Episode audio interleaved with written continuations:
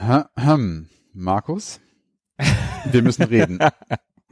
Ich küre mich einfach jetzt mal zum Gewinner dieser Folge. Wir müssen reden. Und zwar können wir an Grüße gehen raus. Richtig, an den Paul. Ja, richtig. Witzig. Ich habe das auch auf meiner Liste gehabt.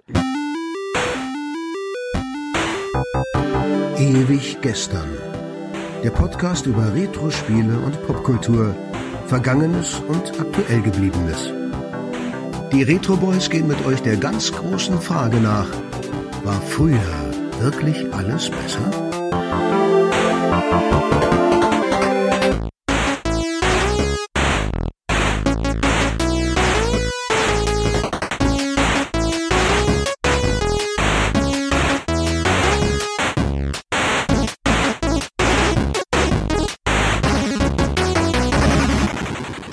Hi, hallo und herzlich willkommen da draußen an den Empfangsgeräten. 14 Tage sind rum und somit ist es mal wieder ewig gestern mit den Retro Boys. Die Retro Boys, das sind der Philippe. Der Markus. Und der Tobi. Hi. Hallo. Grüßt euch. Wir haben gerade festgestellt, dass tatsächlich zwei Wochen oder ein halber Monat oder 14 Tage oder ganz schön viele Stunden rum sind. In der Zwischenzeit hat sich einiges ergeben können. Bevor wir anfangen mit, mitten einsteigen in unser Geschäft hier, wollen wir nicht mal ein bisschen miteinander warm werden? Ja. So ein bisschen Vorspiel. Unbedingt. Äh, warte mal, warte mal, warte mal. Tobi hat irgendwann mal gesagt, Vorspiel ist total unwichtig. Ja, gut. Jetzt bringst du mich hier aber in Verlegenheit. Also, Hm. Ähm, wie war das jetzt mit dem Aber, Aufwärmen? aber, aber die, die, die heutige Folge, die handelt nur vom Vorspielen. Wir spielen uns doch gegenseitig Musik vor. Ah, ich Ah, Spoiler-Alarm. Auf du hinaus Was? Ja. So, so, sorry. Genau, denn äh, tatsächlich drehen wir heute schon unsere fünfte Runde in Sachen Themes Like Yesterday. Das heißt, wir werden uns heute zum fünften Mal jeweils drei Musikstücke vorspielen und dann werden wir so ein bisschen raten, ob wir die möglicherweise erkennen können und darüber sprechen. Ja, ja, aber, aber, aber, aber, Philippe hat ja eben schon die Frage vorbereitet. Tobi, ja, ja, wir wissen, dir ist Vorspiel nicht so wichtig, aber Philippe und ich würden schon ganz gerne wissen, Tobi, was hast du denn die letzten 14 Tage so gemacht? Äh, ich habe eigentlich gar nicht so viel zu berichten. Ich habe eigentlich kaum was gespielt, so ein bisschen auf dem GPI-Case rumgezockt, aber eigentlich nichts berichtenswertes. Ich habe meine Amiga Big Box äh, Sammlung ein bisschen weiter vervollständigt. Ich habe dort endlich als Neuzugang 1869 von Max Design Oh. jetzt im Regal stehen. Das habe ich mir endlich mal gegönnt. Schon lange mit geliebäugelt. Jetzt habe ich sie endlich im Regal stehen. Eine sehr schöne Box, eine sehr schwere Box. Wir haben ja schon ein paar Mal in den Sprechstunden von berichtet, dass die so ein, so ein Ledereinbandoptik hat. Also das, dieser Karton sieht ein bisschen aus wie so eine Lederbox und da ist ein sehr fettes Handbuch drin und zwei so Zeitungen, die so aus der, ja, die so in Fraktur geschrieben sind. Also ganz verrückt, kann man kaum lesen. Und ja, genau, das ist eigentlich das einzig großartige, retroartige, was ich so in den letzten Tagen und zwei Wochen erlebt habe. Ja, aber sehr cool. Und äh, ich glaube, wenn unsere werten Zuhörer auf Instagram oder Twitter mal schauen, dann werden sie bestimmt ein Bild von dem Ding finden. Mit Sicherheit, ja. Ja. Markus, was war denn bei dir los? Äh, ja, ich habe auch nicht so viel Neues zu berichten, muss ich sagen, zum zur letzten Folge. Ich habe weiterhin Night City unsicher gemacht, äh, also habe Cyberpunk weitergespielt. Bin jetzt bei 110 Stunden ungefähr. Aber ich habe auch ein bisschen so, Tobi, ich glaube, du nanntest es mal Neo-Retro Ja. Ganz schön äh, gespielt, habe ich Battletoads, die Neuauflage, also die, Mhm. die, die, den neuen Teil, mal wieder ein bisschen gespielt. Mhm. Und den spiele ich immer mal wieder so, so ein Level und dann lasse ich es liegen und dann spiele ich mal wieder ein Level. Und das habe ich die letzten Wochen tatsächlich auch immer vergessen zu erwähnen. Aber warum ich das jetzt erwähne oder warum mir das so im Gedächtnis geblieben ist, Battletoads, also das gab's ja auf dem NES und auf dem Super Nintendo und auf dem Mega Drive und auch auf dem Amiga und es ist auf jeden Fall ein Brawler und es ist ultra, ultra schwer. Mhm. Also es gilt als sehr, sehr schwerer Brawler. Und heutzutage sind die Games ja, ja, du hast ja unendlich Leben im Prinzip heutzutage. Also selbst wenn du drauf gehst, du startest an derselben Stelle und es ist ja alles netter und einfacher heutzutage. Ich meine, diese drei Leben, die kommen ja ursprünglich mal aus Arcade, braucht heutzutage kein Mensch mehr. Hm. Und so bin ich durch die ersten Level auch ziemlich gut durchgekommen. Und ähm, Battletoads hatte immer in den alten Spielen auch solche Level, in denen man auf so Schwebebikes irgendwelchen Sachen ausweichen musste und so reaktionsschnell sein musste. Mhm. Und da gab's jetzt ein Level, der hat mich echt zur Verzweiflung getrieben, wo ich wirklich gedacht habe, okay, das ist Battletoads, wie ich es kenne, unfassbar schwer. Das war, du bist auf so einer Art Person, die du als Schlitten umfunktioniert hast, was total bekloppt ist. Also das Spiel ist sehr, sehr, sehr bekloppt. Mit der A-Taste springst du und dann slidest du auf verschiedenen Untergründen. Und dann musst du diese anderen drei Tasten, die B-Taste, die X und die Y-Taste, musst du dann jeweils richtig drücken für den Untergrund, auf dem du sliden möchtest. Krass. Und das, das war unfassbar schwer. Ich bin da echt verzweifelt. Und wenn ich noch in der Pubertät gewesen wäre, hätte ich wahrscheinlich den Controller durchs Zimmer geschmissen. Aber die Dinger sind teuer und äh, die Disk gibt's nicht, weil es ein Digitalspiel ist. Äh, die konnte ich also auch nicht aus dem Amiga reißen und durchs Zimmer pfeffern. Aber ja, das, oh Gott, oh Gott. Aber ich habe es geschafft und ich habe mich sehr gut gefühlt, als ich es geschafft habe. Aber es hat mich ein paar Nerven gekostet und vielleicht auch ein paar Jahre, weiß ich nicht genau. Aber ja, das war so was ich die letzten 14 Tage gemacht habe. Oh, und ich habe mit meinem MVSX noch mal ein bisschen gespielt. Habe ein bisschen Metal Slug gespielt. Okay, cool. Einmal ordentlich Run and Gun Luft geschnuppert. Cool. Ja. Philippe, was hast du die letzten 14 Tage gemacht? Boah, war das nicht spielerisch. So lauter komische Erwachsenen-Sachen, das ist unglaublich. Da war so wenig Zeit für Eskapismus. so ein Scheiß wie auf der Arbeit Excel-Tabellen bearbeitet und zu Hause so ein Blödsinn wie ein Waschbeckenrohr montiert. Also hallo? Wenn man sich als, als sechs-, siebenjähriger vorstellt, was ein Erwachsener macht, dann ist das genau das. Viel erwachsener wird's nicht mehr. Also im Sinne von langweilig. Naja, gut. So Klempnerarbeiten in, im Real Life ist ja schon fast so ein bisschen wie Super Mario. Und Excel-Tabellen schrubben geht ja so in Richtung, ich weiß nicht, so, Wirtschaftssimulation? ja, irgendwie so, so, so Steam Hospital oder sowas. Mad TV? Ja, man muss es sich nur schön reden. Ja. Philippe, guck, so schlimm war es doch gar nicht. In dem Sinne war es quasi Retro. Super. Ähm, und so wie ich Auto gefahren bin, so habe ich dann auch Driver San Francisco gespielt. Da bin ich jetzt, glaube ich, ja, doch, ich habe es wieder durchgespielt, zum dritten Mal jetzt mittlerweile und versuche auch alle Herausforderungen und alle Nebenmissionen zu schaffen und bin, glaube ich, bis auf eine Herausforderung durch mit allen. Das sind circa 100 oder 150 Herausforderungen. Also ein bisschen was ist zusammengekommen. Und ein neues Modem habe ich auch installieren dürfen.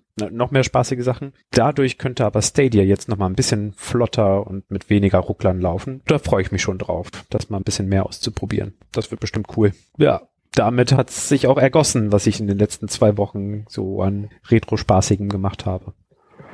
Nachdem jetzt hier der, das Intro sauber besiegelt worden ist, können wir das hinter uns lassen und äh, ran an die Tracks. Was haben wir uns Oh, denn ja. heute gegenseitig mitzubringen? Wer traut sich als erster? Dann würde ich mal starten. Nee, na gut doch. Na gut, dann, dann, dann mache ich aber als zweites. Das äh, könnt Nee, ihr machen. wie na gut doch. Dann mache ich als drittes. Nee, äh, na gut, doch. Okay, Track Nummer eins. Ich bin gespannt, ob ihr es kennt. Ich befürchte ähm, eher nicht. Schauen wir mal. Hände an die Buzzer. Ja. Ach nee, falsches Format. Und los.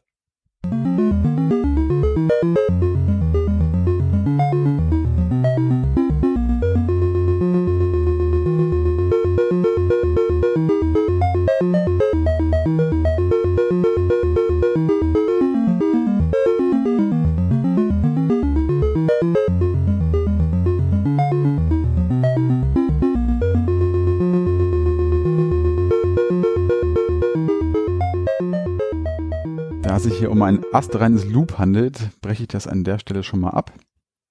Ja, hat jemand eine Idee?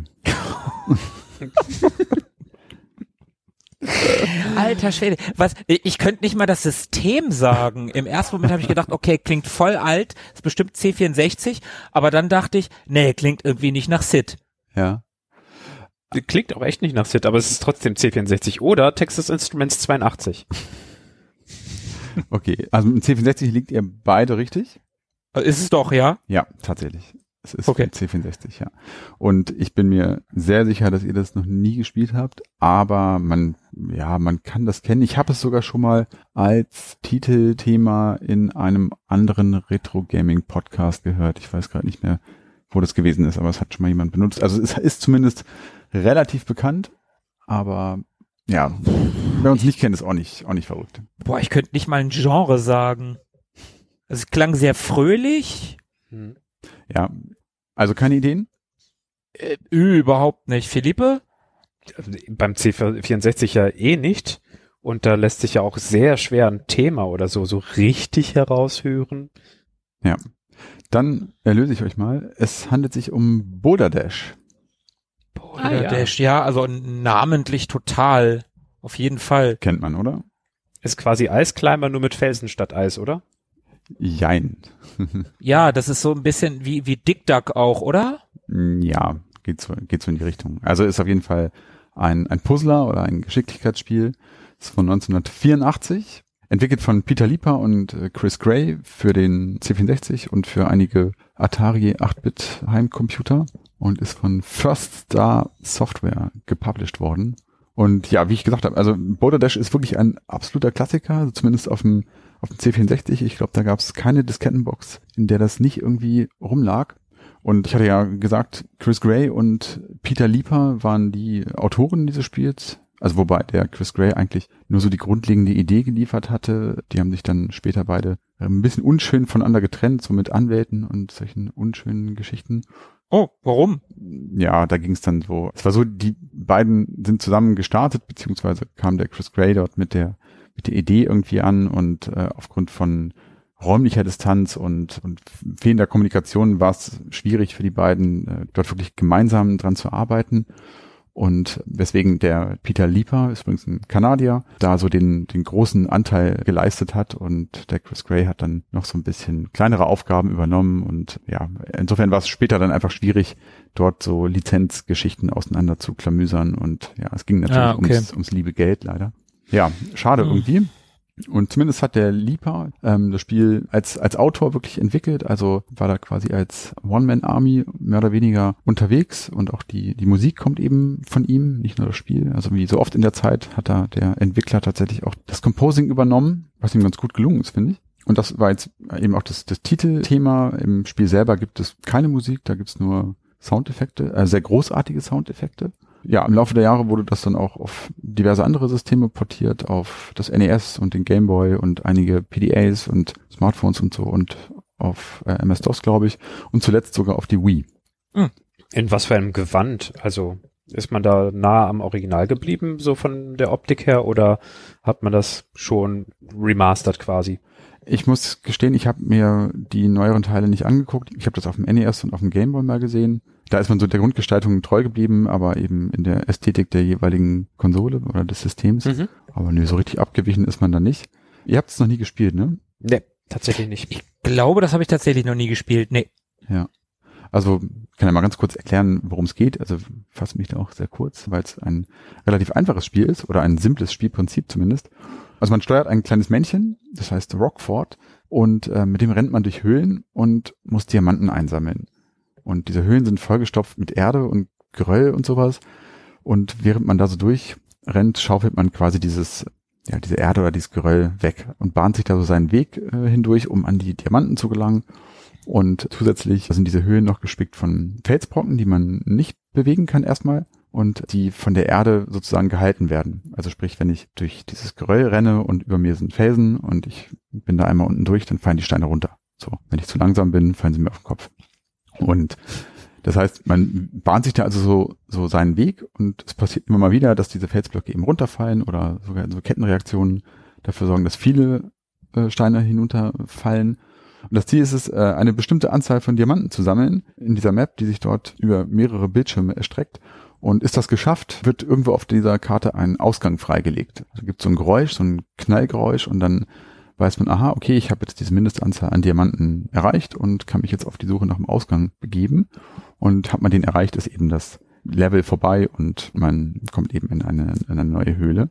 Und das macht unheimlichen Spaß. Also dieses sich durch die Höhen graben ist total cool. Das fühlt sich so ein bisschen an, wie als würde man diese Erde aufessen. Und der Peter Lieper selber hat es mal in einem Interview ganz schön beschrieben, als er irgendwie davon sprach, dass es in diesem simplen Spiel durchaus verschiedene so gefühlte oder emotionale Antriebe gibt, nämlich unter anderem den des neurotischen Reinigens der Höhlen, beziehungsweise das Reinigen der Höhlen von Dreck. So, und das stimmt. Also man muss da natürlich nicht alles an diesem Zeug wegmachen, sondern nur so viel, dass man eben an seine Diamanten gelangt, aber es macht großen Spaß und man möchte dann auch irgendwie diese Höhen freilegen. Und ja, das macht schon großen Spaß. Das Ganze spielt sich übrigens in der Seitenansicht ab. So würde man in so eine Ameisenfarm gucken, könnte man sagen. So kann man sich das, mhm. das vorstellen.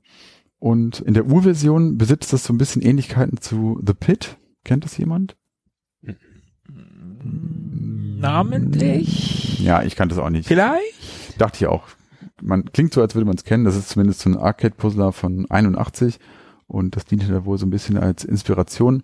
Und der Peter Lieper selber, der war dort irgendwie als Softwareentwickler zu der Zeit unterwegs und hatte eher so im privaten Freundeskreis Menschen, die sich äh, mit Computerspielen beschäftigt hatten. Und er hatte dann wohl eines Tages mal Bock, irgendwie selber was zu entwickeln und hat sich dann in dieser sehr unsicheren Zeit, also 84, ne, sprechen wir von dem großen Videospiel-Crash, der so in der Zeit ähm, 83 war der. Also er hat da das in Kauf genommen, in dieser Zeit ein Spiel zu entwickeln und zu veröffentlichen, ohne zu wissen, was da passieren würde. Ja, hat's, hat anscheinend alles richtig gemacht und war davon nicht so wirklich betroffen. Ja, sechs Monate hat er daran gesessen und es erschienen dann noch zwei weitere Teile, beziehungsweise drei, glaube ich sogar. Zwei, drei, glaube ich. Und noch so einem Construction Kit. Und an Teil zwei war er wohl noch beteiligt, an den restlichen nicht mehr. Und arbeitet heutzutage immer noch als Softwareentwickler für so 3D-Software und sowas. Also hat der, der Spielebranche den Rücken gekehrt. Äh, wie bist denn du jetzt auf das Spiel gekommen? Ha, ja, ich hatte ja einen C64 damals, der mich ja auch eine ganze Weile begleitet hat und wie gesagt, jeder hatte dieses Spiel in seiner Box, so auch ich und habe das immer viel und gerne gespielt und das war wirklich hervorragend geeignet, um es zwischendurch mal irgendwie so ein bisschen zu zocken, so eine Runde und das war auch deswegen cool, weil irgendwie diese Maps sich immer wieder neu generiert, also zufällig generiert haben. Und das wurde von daher auch nicht langweilig, ähm, da irgendwie mehrfach die erste Höhle zu spielen.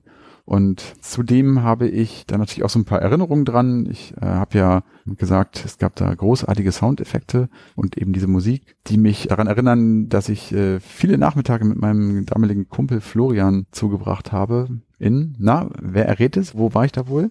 Ich, ich, ich, ich. In Bad Harzburg. Ach Mann, das wollte oh, ich doch sagen. Ich richtig, richtig. Ding, ding, ding, ding. genau, in Lovely Bad Harzburg. Sorry, ich konnte es nicht halten. Ach ja, okay. Das kennen wir ja von dir. Richtig. Also da habe ich äh, viele Stunden mit Florian, schöne Grüße übrigens, auf dem Fußboden im Wohnzimmer verbracht und äh, Boulder Dash gezockt. Und ja, also dieser Soundtrack und die Soundeffekte, die ja, sind bis heute irgendwie in meinem Herzen geblieben. Oh. Ja. Anrührend. Ja. Das war Boulder Dash. Ja. Boulder Dash, okay. Mhm, mhm. Dann würde ich mal die virtuelle Spitzhacke weitergeben an, wer möchte? Markus wollte, glaube ich, ne? Ja, ich, ich würde gern, ich würde gern, ich brauche allerdings keine Spitzhacke, ich brauche was anderes, aber das sage ich jetzt nicht, weil das gibt sonst einen zu großen Tipp. Okay. Dann kommt hier ohne große Umschweife mein erster Track.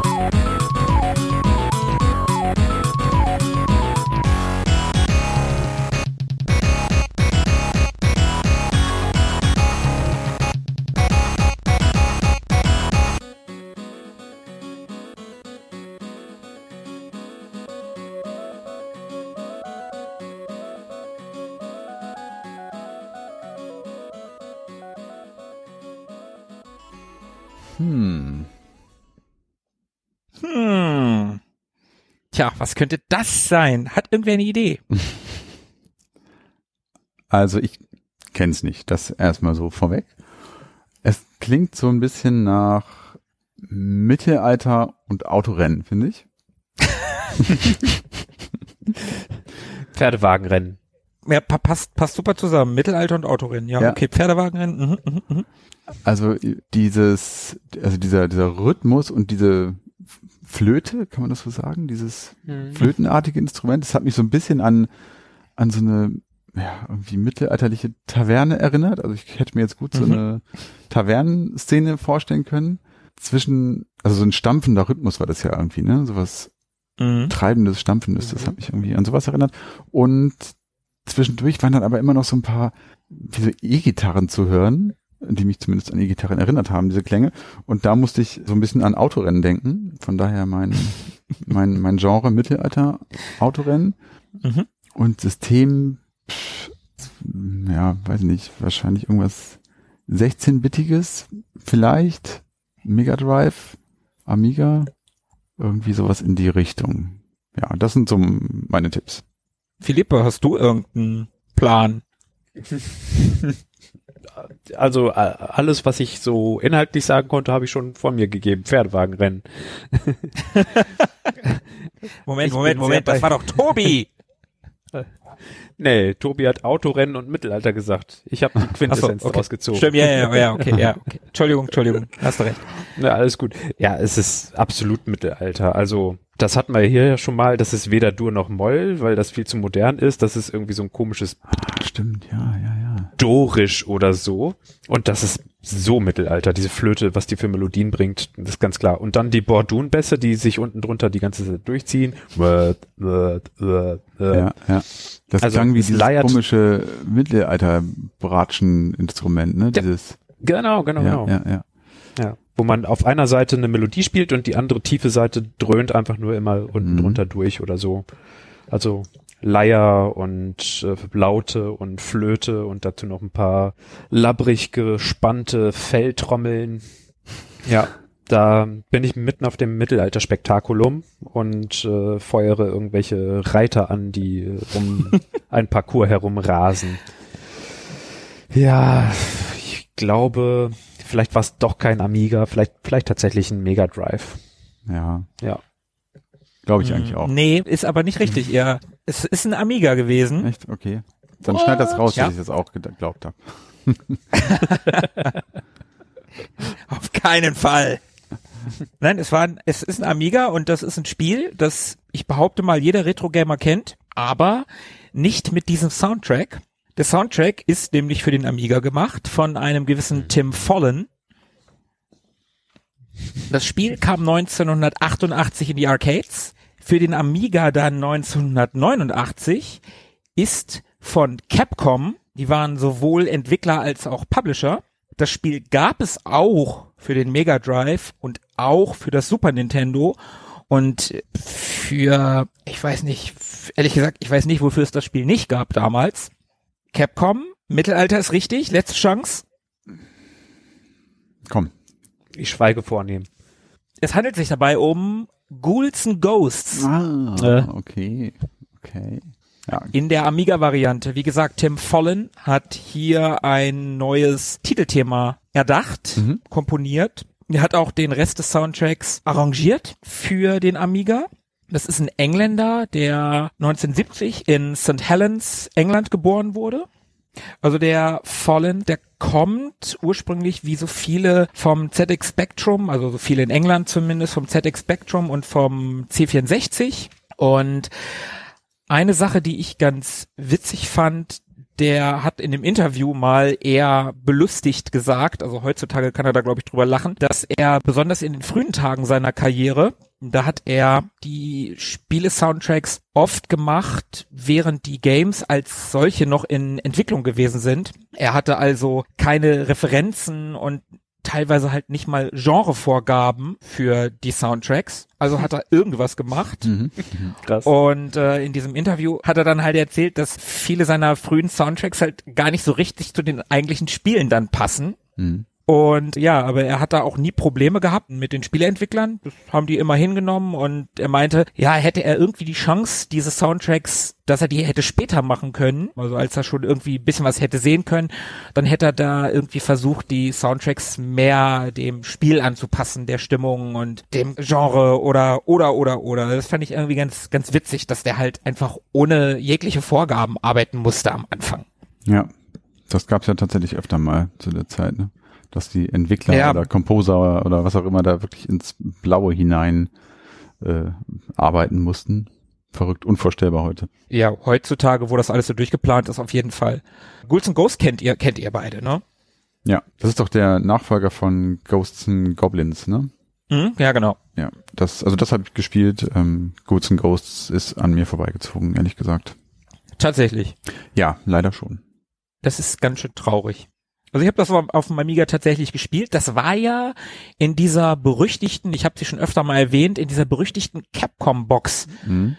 die ich zum Amiga dazugekriegt habe, wo entweder acht oder zehn Spiele drin waren. Da war das auf jeden Fall auch mit drin. Ich hatte das tatsächlich im Original. Also nicht, dass ich die anderen nicht auch alle im Original gehabt hätte, aber das hatte ich tatsächlich im Original. Ja. Da war auch Strider drin in der Box, erinnere ich mich. Mhm, ja, genau, stimmt. Ich glaube auch Teil zwei. Mhm. Philippe, kennst, kennst du es?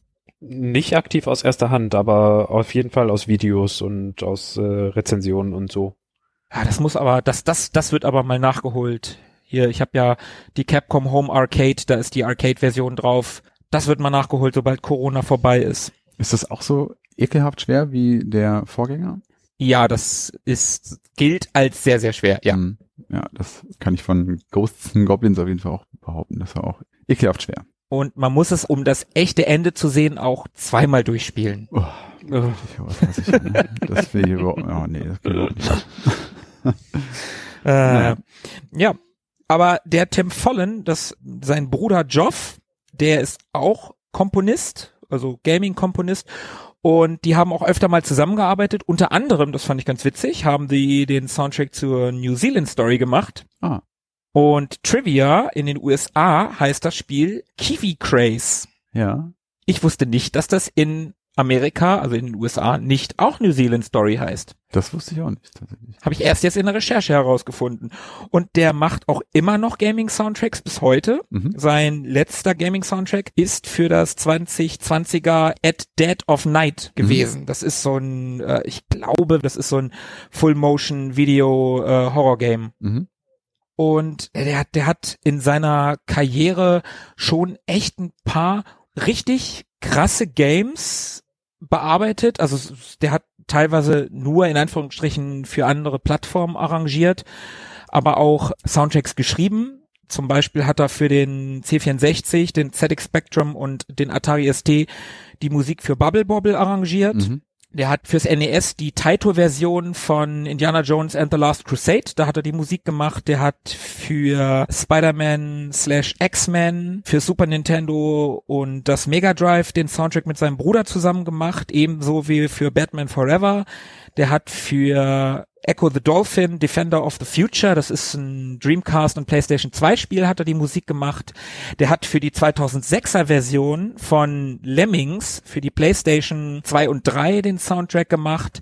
Also schon eine ganz schöne Liste an, an bekannten Spielen, wenn man die durchguckt. Ich glaube, Leute, die mit dem C64 sehr bekannt sind, die werden da noch viel, viel mehr finden, Mhm. was man kennt. Gut rumgekommen auf jeden Fall. Auf jeden Fall. Und ich, ich fand es noch ganz interessant, Jeff Follen selber bezeichnet sich gar nicht als Gamer. Der sieht sich halt als Musiker und Entwickler, aber Mhm. nicht als Gamer. Du hast es ja in deiner Compilation gehabt damals, also auch gespielt. Mhm. Wieso hast du es ausgewählt? Findest du das Stück einfach gut oder hast du da auch wie Erinnerungen oder was ist da so der Trigger für dich gewesen? Also ich habe ja, als wir angefangen haben, diese Themes-Folgen zu machen, habe ich einen ganzen Bunch an, an Musik rausgesucht. So ein paar Sachen, die auf meinem legendären Amiga-Tape gewesen sind, Mhm. habe ich dann natürlich drauf gehabt äh, oder rausgesucht. Und irgendwie ist mir das Ding wieder untergekommen und ich habe immer gedacht, ach ja, irgendwie, irgendwann und irgendwie habe ich das in, in den letzten paar Wochen öfter mal gehört und das ist so total hängen geblieben. Das ist so eine Melodie, die, die nach ein paar Mal hören auch einfach im Ohr bleibt. Mhm. was ich halt geil finde, das fängt ja mit diesem Gitarrenriff an, mit diesem sehr einprägsamen, ja, was ist denn das für ein Instrument, Philippe? Das wird wohl eher so in Richtung Laute gehen. Laute Ja. oder Gitarre eben. Also genau dieses dieses laute Riff, verstehst du wegen laut, aber Ja, ja, ja, Ja. ja, ja. Äh, total witzig. Das kommt ja dann nochmal und in dem Moment denkt man, oh, jetzt fängt es an zu loopen, tut's aber gar nicht, dann kommt ein ähnlicher Teil, der aber doch ein bisschen anders ist, dann kommt dieses Riff nochmal und denkst, ah ja, je- jetzt, jetzt kommt aber der Loop und dann kommt immer noch nicht der Loop, sondern ein sehr ruhiger Part und im weiteren Verlauf kommt dieses Riff, glaube ich, noch ein oder zweimal und jedes Mal denkst du, jetzt loopt es aber und es loopt aber nicht. Hm. Und das, das fand ich irgendwie cool, Ja. weil, weil das so mit diesen Gaming-Erwartungen, die man an so alte Videospielmusik irgendwie hat, Mhm. spielt. Ja. Also ne, du hast ja die Erwartungen, das sind Loops und die sind relativ kurz. War ja bei mir eben genauso, ne? Bei Boulder Dash hast du ja auch so Ja, ein, genau, genau. Das dauert vielleicht 30 Sekunden oder so. Ja, genau. Also das, Hm. wie gesagt, darum habe ich es jetzt ausgewählt. Es ist mir einfach jetzt die letzten Wochen tatsächlich immer mal wieder im Kopf rumgespukt und Ja, cool. ja, und Ghouls and Ghosts Capcom ist einfach Klassiker. Ja, cool. Philippe, ich behalte mal Tobis Spitzhacke und gebe dir dafür die Lanze. Ja, für, für dich würde ich auch die äh, Lanze brechen und ähm, Oh. umwandeln. Oder sag doch, ähm, vielen Dank für die Lanze, Markus. Wegen Markus Lanz, Ja. weißt du? Puh. Philippe, schnell weiter. Wir, wir, wir kommen hier sonst nicht mehr raus. Ja, also einen neuen Wortwitz zu Lanze lot ich jetzt auch nicht mehr aus. Äh, Da ist alles ausgelotet.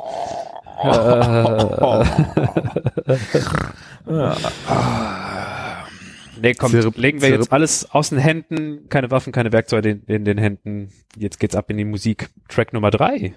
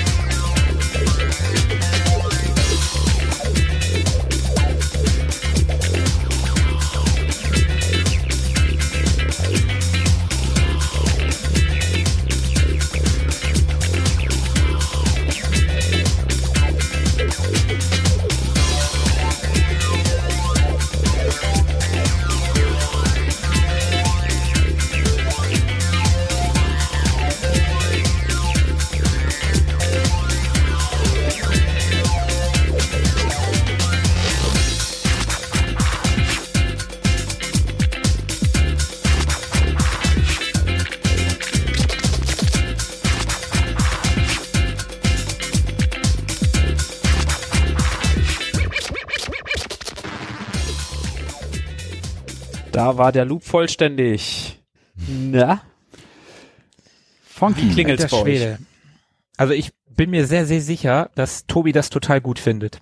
Ja, ja, ja, ja, ja, war schön funky auf jeden Fall und treibend, paar Scratches mit drin. Ist wahrscheinlich auch noch nicht so uralt, wie ich Philippe kenne und wie man ja auch gehört hat. Ich wollte gerade schon sagen, nämlich, also äh, Philippe kommt immer mit diesem neumodischen Kram ja, um die ja, Ecke. ja, ja, ja. Ja. Da könnte ich dann auch immer so gar nicht so sagen, wo das herkommen mag. Das klingt dann ja bei diesen etwas neueren Sachen gar nicht mehr. Also da hört man die Konsole nicht mehr so raus oder das System. So gar nicht. Ja. Wahrscheinlich irgendwie CD, keine Ahnung, Playstation oder PC oder das weiß ich alles nicht. Aber Ich hätte jetzt auch gesagt PlayStation oder PC.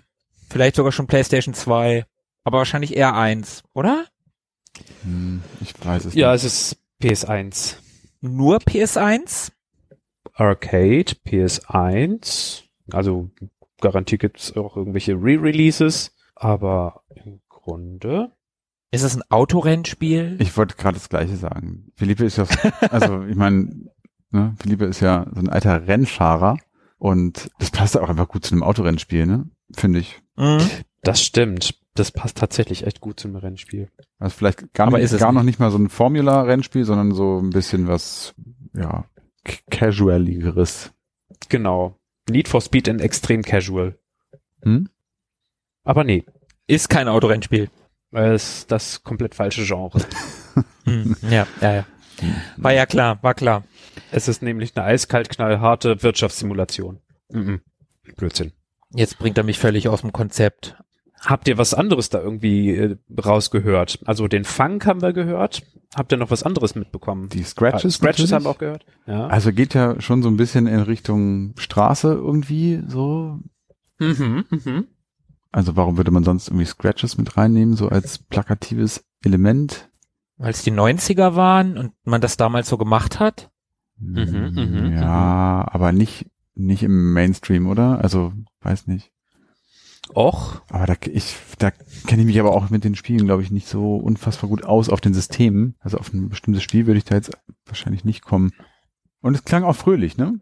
Äh, Klang fröhlich. Straße, Philippe Straße, ja? Straße könnte einen guten Hinweis geben, ja. Aber nee, also es ist aber kein, auch kein Autofahrspiel, also kein Nee. Rennspiel, klar, aber hat auch nichts mit dem Autofahren an sich zu tun. Nö, nö, gar nicht. Okay, ich war. Oh nee, nee, nein, damals gab's ja auch Sega noch. Ich hatte gerade an sowas wie Crazy Taxi gedacht, aber da hatte Sega ja noch ein so. Sind euch irgendwelche Percussions aufgefallen? So Kongas oder sowas? Auch? Hm, darauf wollte es anscheinend Ja, nicht ja, hinaus. ja. Nee, ich habe, ich passe, ich habe überhaupt keine Ahnung. Okay, gut. Also, ich habe auch keine Ahnung. Da hat man so im, im Sechzehntel-Rhythmus im Hintergrund auch so ein paar Glocken gehört und die haben so auch ein bisschen im Offbeat dann so ein bisschen gegengehalten, also sehr rhythmisch und sehr viel Bewegung und wenn man so an lauter Bewegung und Tanz auf der Straße denkt, dann könnte man auf welches Land kommen? Rio de Janeiro. Ach, gucke mal an. Da hat jemand genau das richtige Feeling Mhm. gehabt. Und da kommt auch der Straßenkämpfer her, für Ah. den das der Track ist. Äh, Das ist Ah. ein Tekken. Ja, Eddie. genau. Ah, okay. Eddie Gordo. Okay. Genau der ist es. Aus Teil 3. Exakt. Aus Teil 3. Also, da war ich schon raus. Tekken nie gespielt.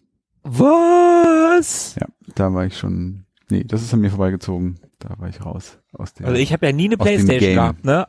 Aber verdammt nochmal, Tekken, Tekken 3 hat man damals einfach gespielt. Irgendwer hatte eine Playstation und da hat man dann Tekken 3 gespielt, weil jeder hatte Tekken 3, der eine Playstation hatte. Von wann ist denn das? 1997. Ist schon nicht ganz neu. Da sind schon ein paar Jährchen dazwischen. Tekken 3 darf in Amerika Alkohol trinken. Hey, 20 Jahre ist meine Retro-Grenze. 20 Jahre, da darf Tekken sich definitiv als Retro-Game bezeichnen. Also Tekken 3. Hm. Und Tekken 1 stammt aus dem Jahr 1995. Ja. Also, es ist schon ein Weilchen her, ne? Tekken 3, das äh, wurde auch ein bisschen promoted und da gab's diese Demo-Disc in der damaligen PlayStation-Zeitschrift, bei der man Link Xiaoyu spielen konnte und eben auch Eddie Gordo. Und das sah so unfassbar gut aus, das Spiel. Man hat sich gefragt, wie die PlayStation die, dieses komische Wobbel, Grobpixel-Polygon-Ding äh, etwas so Schönes auf die Beine stellen konnte. Mit so wunderschönen Lichteffekten. Und deswegen kam man da so schwer von los. Mit Link Xiaoyu konnte man sich ein paar Special Moves rausarbeiten. Und bei Eddie Gordo hatte man nie den Ansporn oder den Antrieb. Bei dem half es einfach nur ein paar Buttons zu mashen. Und schon, also kaum war er auf seinen Händen und nicht auf Füßen, ging's rund. Dann hat er noch Karussell gespielt mit seinem Körper und hat seine Beine rumgewirbelt. Und wenn der Gegner versucht hat, irgendwie dazwischen zu kommen, hat er keine Chance. Und das war extrem frustrierend für die Gegner, wenn man dann so ein bisschen Button-Mashing-mäßig seine Capoeira Breakdance-Geschichten da so an den Start gebracht hat. Das war sehr, sehr, sehr typisch für Tekken 3. Diese Demo mit den beiden Kämpfern und hat Eddie Gordo sehr weit nach vorn gebracht. Ich habe dir mal gesagt, diese frühen Polygon 3D-Spiele aller Tekken, die sind heute nicht mehr spielbar. Das war damals, glaube ich, in Bezug auf Tekken 1 allerdings. Geht das auch für dieses Spiel? Ist das noch spielbar heute? Kann man das noch machen? Mit einigermaßen starken Magen und äh, ein bisschen, sagen wir mal, nostalgischer Vorliebe für rumwackelnde Polygone, die, die sich aber in Tekken 3 in, in, im Zaum halten. Hm. ist das gar kein Problem, das zu spielen. Es macht schon Spaß. Es ist vom Tempo her auch angenehm. Es ist gut steuerbar. Ich finde es eigentlich ganz, ganz okay. Wenn man dann auch noch auf einer Röhre spielt, wo die Pixel gar nicht so deutlich hervortreten, dann ist es noch etwas besser zu verkraften. Also ich würde tatsächlich sagen, ja, man kann Tekken 3 noch spielen. Ich würde aber auch sagen, warum sollte man das tun? Weil, also das Ding dabei ist für mich einfach, dass ich sage, ich habe damals Tekken 3 sehr viel gespielt und ich habe, ich glaube, ich bin mir nicht ganz sicher, ich glaube Tekken 5 auf der PlayStation 2 auch sehr viel gespielt. Und auf der Xbox 360 habe ich Tekken 6 sehr viel gespielt und jetzt mittlerweile auf der Xbox One gibt es Tekken 7, das habe ich auch gespielt. Und im Großen und Ganzen, vom Feeling her, spielen die sich alle sehr ähnlich, nur dass du in den neueren Teilen bessere Grafik hast und mhm. mehr Charaktere. Darum sehe ich einfach keinen Grund für Tekken 3, außer Nostalgie, weil du das halt früher gerne gespielt hast und mhm. einfach zu gucken, okay, wo kommt das alles her? Dafür ist das irgendwie noch cool und ich glaube doch, man kann das noch spielen. Ich hab's auf meiner PlayStation Mini ist das ja mit drauf und da, das, das ist noch spielbar heutzutage, aber ich, wie gesagt, die neueren Teile sind in den Belangen, also gut, ich bin aber auch kein Tekken-Profi, muss ich dazu sagen, aber für mein Empfinden sind die neueren Teile alle besser. Mhm. Darum würde ich sagen, spielbar ja, aber ich würde eher die neueren Teile spielen. Okay. Ja, vor allem, wenn man da jetzt so nostalgisch nicht dranhängt. Stimmt, warum mhm. sollte man das tun, ne? Ja würde ich grundsätzlich auch so sehen. Also man kann der Portabilität wegen sagen, es ist leichter zu emulieren und dann kann man eher mal irgendwo unterwegs damit spielen mit irgendwelchen kleinen Gerätschaften anstatt mit äh, einer größeren Heimkonsole. Aber okay, dann hört es ja. auch echt schon auf. Also danach kommen nicht mehr viele Argumente. Das stimmt schon. Das Ganze wurde komponiert von Nobuyoshi Sano und der Name sagte mir vorher gar nichts, was aber nicht unbedingt für mich spricht weil der Herr für sehr viele Tekken und Ridge Racer Soundtracks sich verantwortlich zeichnet. Also von vorn bis hinten alles Mögliche mitkomponiert. Von Ridge Racer 1 und Tekken 1 bis Ridge Racer 7, Tekken 7, Dragon Quest 11 sehe ich gerade hier auf der Liste. Also schon eine, eine Sony-Bank oder eine mm. Namco-Bank. Und was er auch noch programmiert hat, die Musiksoftware für das Nintendo DS. Ein Synthesizer von Korg. Korg DS10. Sowas hat der gute Herr auch gebastelt. Also wenn man musikalisch unterstützen möchte, dann ist er der Mann, der einem dazu verhilft, auch mit Retro-Konsolen Musik zu basteln. Elektromusik. Ja, geil. Eine ganz charmante Sache. Jo, mein erster Track heute. Endlich mal wieder richtige Musiker, nicht so Entwickler, die das so nebenbei machen. Ja, Tobi, du kommst mit Entwicklern um die Ecke, die das nebenbei machen. Also jetzt beschwer dich mal nicht. Ja gut. Filippo und ich haben richtige Musiker. Hallo. Ja, damals, 1984. Quasi ein Musiker, der nebenher ein bisschen entwickelt, ne? Ja. Also die Gegenthese. Ja, ja, ja. Ja, ja, ja. Ja, cool. Ja, nachdem all diese Waffen jetzt außer Hand gelegt worden sind und äh, mein Eddie mit leeren Händen gekämpft hat, habe ich nichts zum Übergeben. Aber die nächste Runde soll trotzdem losgehen. Was gibt's auf die Ohren?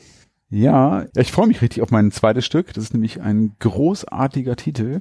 Ich bin sehr gespannt, wie es euch damit geht. Und ja. Ah, ja ich wollte ich wollt gerade sagen, lasst das mal lieber uns entscheiden, ob das großartig ist. Auf jeden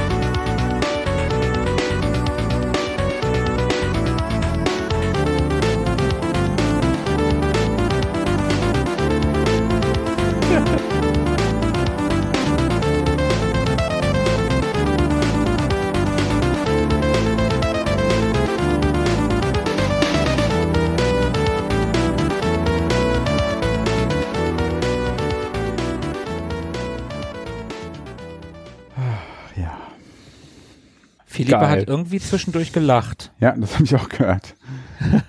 Warum? Fand ich super. Was für eine geile Mischung da zusammenkam. Ja.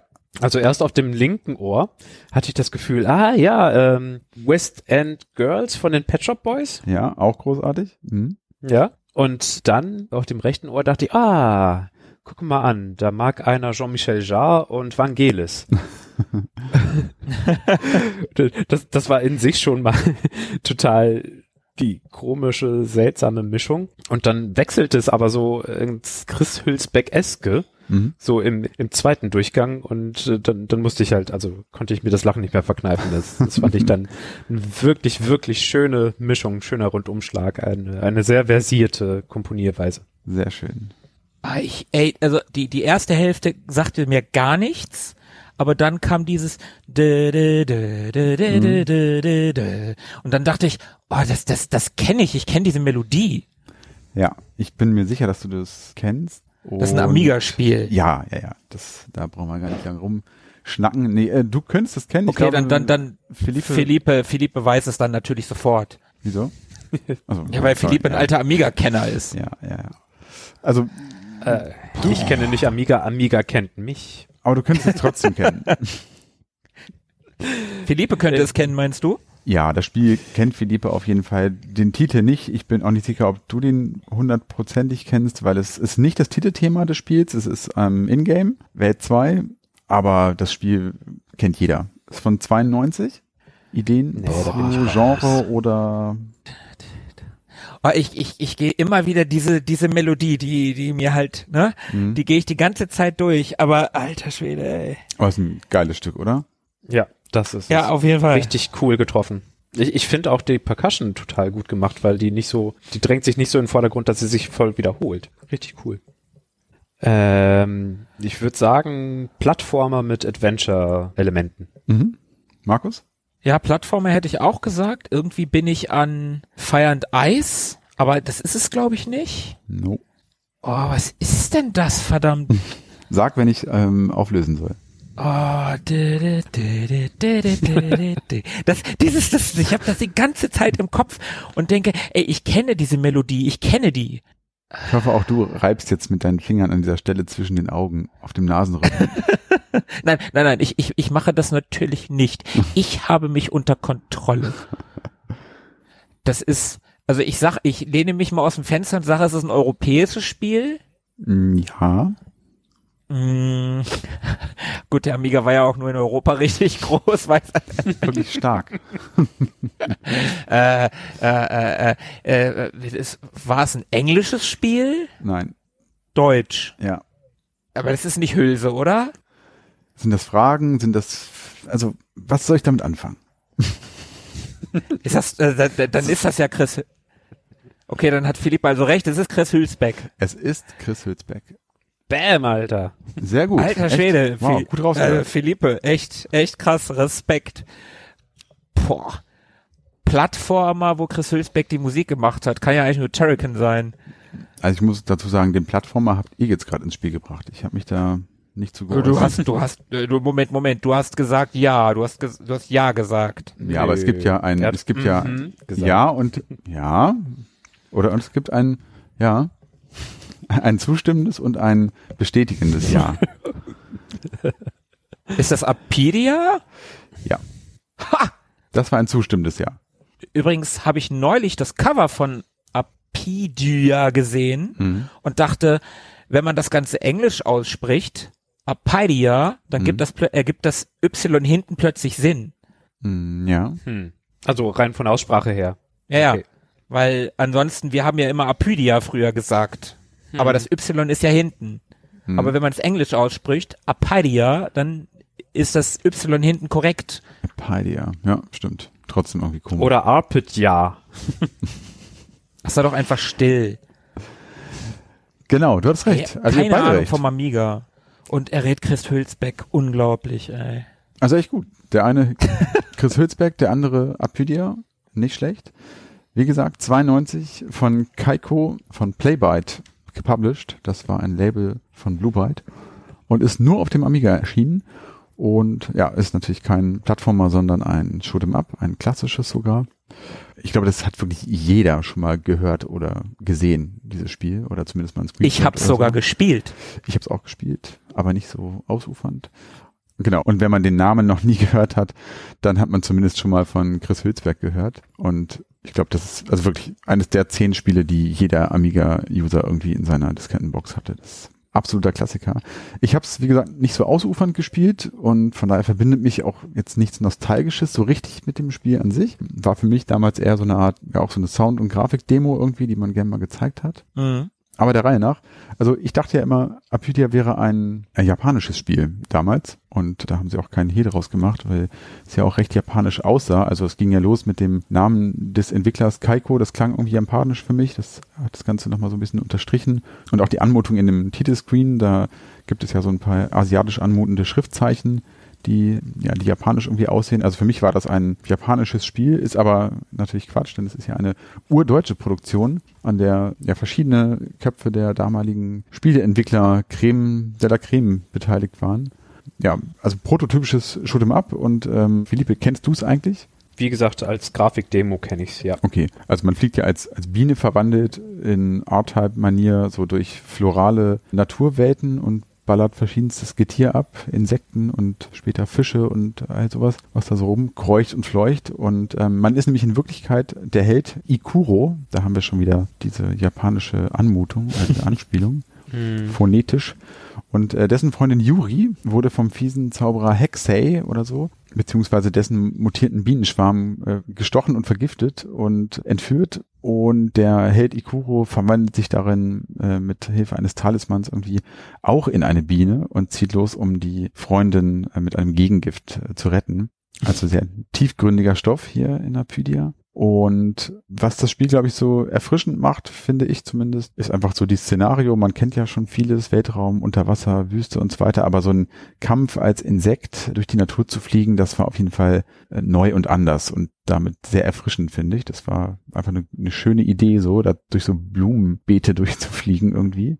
Alles ist schön bunt und detailliert und hübsch und ja, äh, hier, heute will ja irgendwie jeder wissen, warum man die Spieler ausgesucht hat. Tobi, erzähl mal. Ja, aus der eigenen Erinnerung kenne ich es wie gesagt nicht. Und es ist ja auch noch nicht mal das Titelthema. Das heißt, man muss schon ein bisschen graben, um da drüber zu stolpern. Welt 2 hast du gesagt, ne? Genau, Welt 2, die heißt, also so wie das Stück, The Pond, also der Teich. Man fliegt da über und kurioserweise auch unter der Wasseroberfläche entlang als Biene. Bisschen seltsam. Und am Ende wartet da ein, ein riesiger Hecht als Endboss auf einen. Das ist auch ganz witzig. Und ja, ich hatte das Stück, also wie gesagt, null auf dem Schirm und wusste halt nur, dass der, der Soundtrack von Apydia an sich irgendwie ja so zu dem besten überhaupt gilt oder gehört. Und ich habe zumindest vor einiger Zeit mal eine Musikepisode von dem Game Not Over Podcast gehört. So beim Autofahren nebenbei. Und da ist mir das zum ersten Mal aufgefallen und ich fand das wirklich instant geil, habe mich sofort verknallt in dieses Stück und musste das ganz, ganz dringend hier mit auch in unsere Folge nehmen. Also völlig angetan von den Dingen. Also du klaust bei Game Not Over die Musik, ja? Genau, ja. So sieht's okay. aus. Immerhin gibst du es zu. Ja. Ich hätte mir jetzt natürlich auch irgendwie so eine verklärt nostalgische eigene Story ausdenken können, aber ich dachte, nee, komm. Äh, schöne Grüße übrigens an den Paul Kautz. Also bitte nicht sauer sein. Im Gegenteil. Vielen Dank für die Inspiration. Genau, im Gegenteil. Bedank dich gefälligst. Ja. Nein, Spaß. Und ich hatte ja vorhin einmal kurz erwähnt, dass das irgendwie so eine japanische Anmutung hat und dass das so aussah, oder dass ich dachte, das käme aus Japan.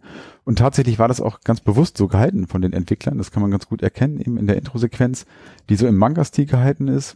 Da sind so Figuren zu sehen, also eben der Held und diese Yuri, die da eben so in Manga-Ästhetik irgendwie illustriert sind. Und der Mitgründer von Kaiko, der Peter Tierolf, hat das mal in einem Interview betont, dass das auch wirklich das Markenzeichen des äh, Studios sein sollte, wirklich äh, japanische oder beziehungsweise Spiele zu veröffentlichen, die in so einem japanischen Outfit daherkommen. Und auch der Name Apydia klingt ja so ein bisschen zumindest asiatisch angehaucht und der leitet sich übrigens ab von dem Begriff Hexapodion, übrigens auch wie der, wie der Name des bösen Zauberers, den ich vorhin schon mal kurz erwähnt hatte, der Hexei.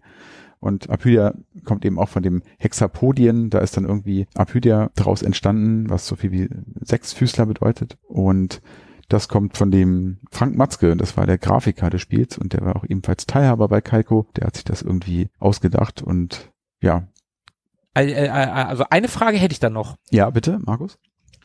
Ich habe ja in unserer letzten Quizfolge so ganz großkotzig gesagt, dass im Titlescreen von Apydia, Mhm. Apaidia, neben diesen japanischen Schriftzeichen auch noch eine 2 steht. Also eigentlich spielen wir ja Apydia 2.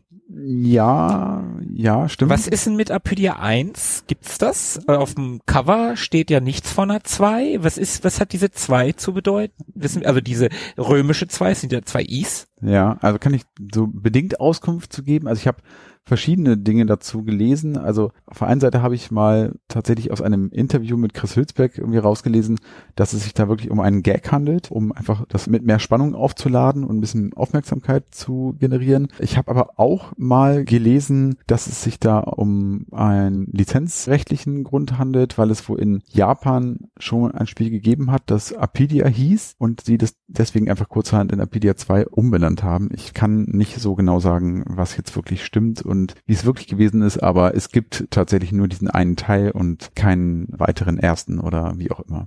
Hm, na gut. Ja, dann nehme ich mal meinen Stachel zur Hand und piekse mal in Richtung äh, Markus. Autschen. Na gut. Dann, das kennt sowieso keiner. Egal. Ich starte meinen zweiten Track.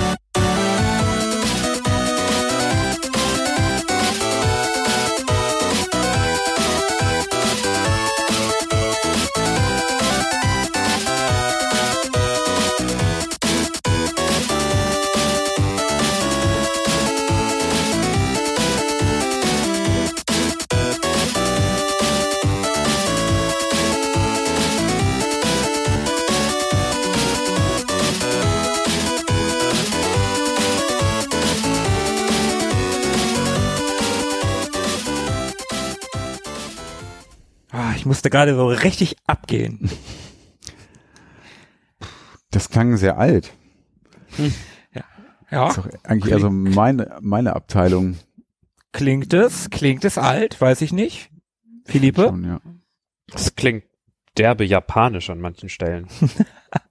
Fand ich.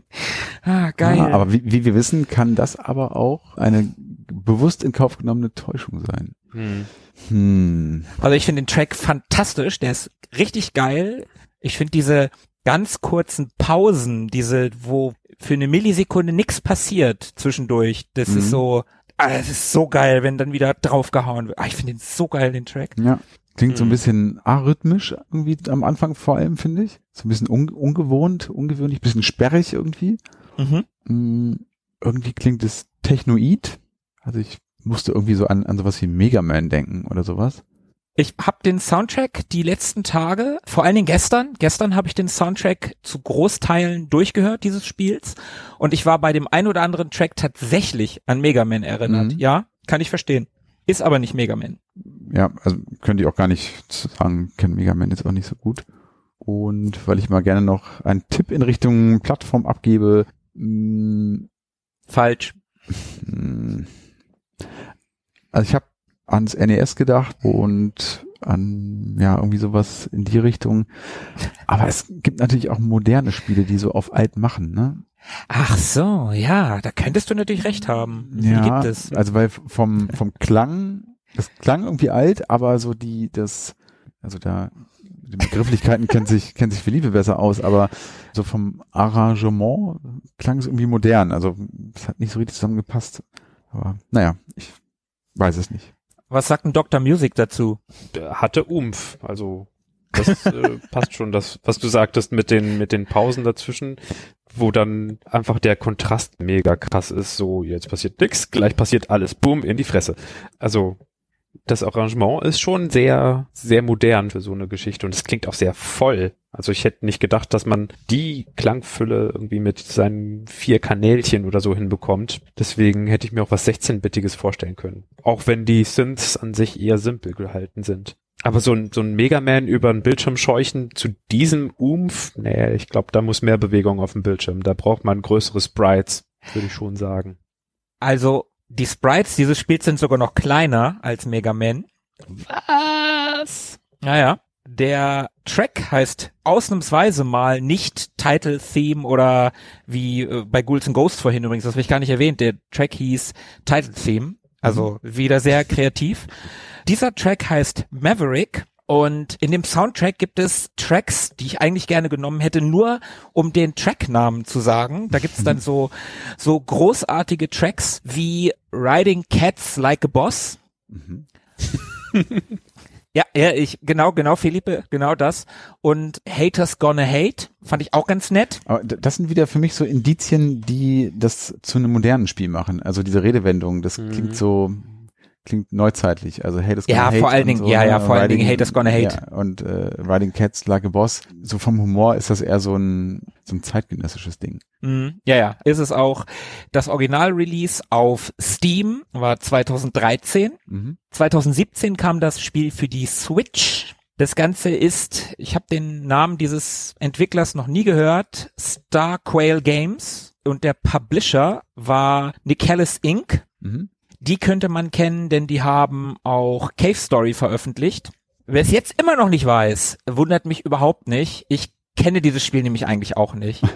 Okay. Ach so, okay. Ich habe das Spiel irgendwann schon mal erwähnt, tatsächlich. Ich glaube nicht in einer Folge. Ich glaube, ich habe Tobi den Soundtrack schon mal ans Herz gelegt, weil der so geil ist. Und zwar handelt es sich um Tiny Barbarian DX. Hm, ja, hast du tatsächlich. Erinnere ich mich an den Titel, aber an die Musik konnte ich mich wirklich null erinnern. Wahrscheinlich, weil du sie nicht gehört hast. Äh, Weil du meinen Tipp einfach ignoriert hast. Der Soundtrack ist von einem gewissen Jeff Ball. Ich konnte über Jeff Ball nicht besonders viel herausfinden, darum wird mein Part jetzt sehr kurz. Jeff Ball ist Violinist. Punkt. Das war's. Also der hat schon noch ein bisschen was im Gaming-Spielebereich gemacht. Unter anderem hat er die Violine in der Special Edition zu Monkey Island 2 gespielt und hat da auch die Musik arrangiert. Das fand ich ganz cool. Und dann hat er noch Violine gespielt in Mass Effect 3 und Devil May Cry 5, also durchaus ein paar größere Games. Ja, und das war eigentlich schon alles, was ich zu dem guten Mann zu sagen habe. Ich habe nichts über den herausfinden können. Ich habe nicht mal irgendwie ein Geburtsdatum oder so. Auf, seiner- auf seiner Seite steht im Prinzip auch nix, außer die Games, an denen er gearbeitet hat. Und da ist so ein nettes Bild, wo er dieser, ja, also dick ist er nicht, aber so ein bisschen kräftiger mit so einem Vollbart und dann hat er eine Violine unterm Kinn. Das sieht ganz witzig aus und er guckt ein bisschen komisch. Und das Spiel ist, glaube ich, ein ziemlich schwerer Plattformer, wo man halt so einen kleinen Barbaren in Conan-Manier über Abgründe bringen muss und Schlangen, die mit irgendwelchen Sachen nach einem schmeißen. Ich habe kurz in Let's Play reingeguckt. Wie gesagt, ich kenne das Spiel eigentlich nicht. Das Spiel gibt's aber auch in 2,13 zu 1, also in so einem super Widescreen-Format. Wer so einen Monitor hat, kann das damit spielen. Und wer auf Retro-Games spielt, also die Grafik ist eher 8-bittig, so wie Mhm. der Soundtrack auch. Ja. Hm. Ja, cool. Ja. Klang auf jeden Genau. Fall cool. Ja, der Soundtrack ist echt geil und das Stück, das haut halt so richtig rein. Das ist so richtig in die Fresse. Ja. Vom Humor her musste ich auch so ein bisschen an Scott Pilgrim denken. Ja, das hätte auch zu Scott Pilgrim gepasst, das Stück. Stimmt, hast du recht. Zudem, das Game ist auch super. Das ist übrigens gerade vor ein paar Tagen neu erschienen. Ja, ja, das muss noch gekauft werden. Äh, egal. Ja, das war Maverick, Tiny Barbarian, Jeff Ball. Ja, viel mehr gibt's dazu nicht zu sagen, weil ich das Spiel nicht kenne und zu dem Typen einfach nichts gefunden habe. Ja, manchmal ist das so. Ja, ma- manchmal ist das leider so. Hatte ich, glaube ich, bei meinem letzten oder vorletzten Mal mit dem GTA 3 Soundtrack ein ähnliches Erlebnis. Da habe ich zu den beiden Herren auch nur sehr, sehr wenig finden können. Ja, aber da konnte man ja noch ein bisschen was zum Spiel sagen. Ah, stimmt. Manchmal darf Musik einfach nur cool sein. Absolut. Genau. Ja, dann übergebe ich mal die Violine. Ja, äh, ja, okay, ja, stimmt. Der Herr Ball benutzt eine Violine. Ich übergebe die Violine weiter an Philippe. Mal gucken, was er damit anfangen kann. Dann hau ich da mal in die Seiten. Mal gucken, was rauskommt.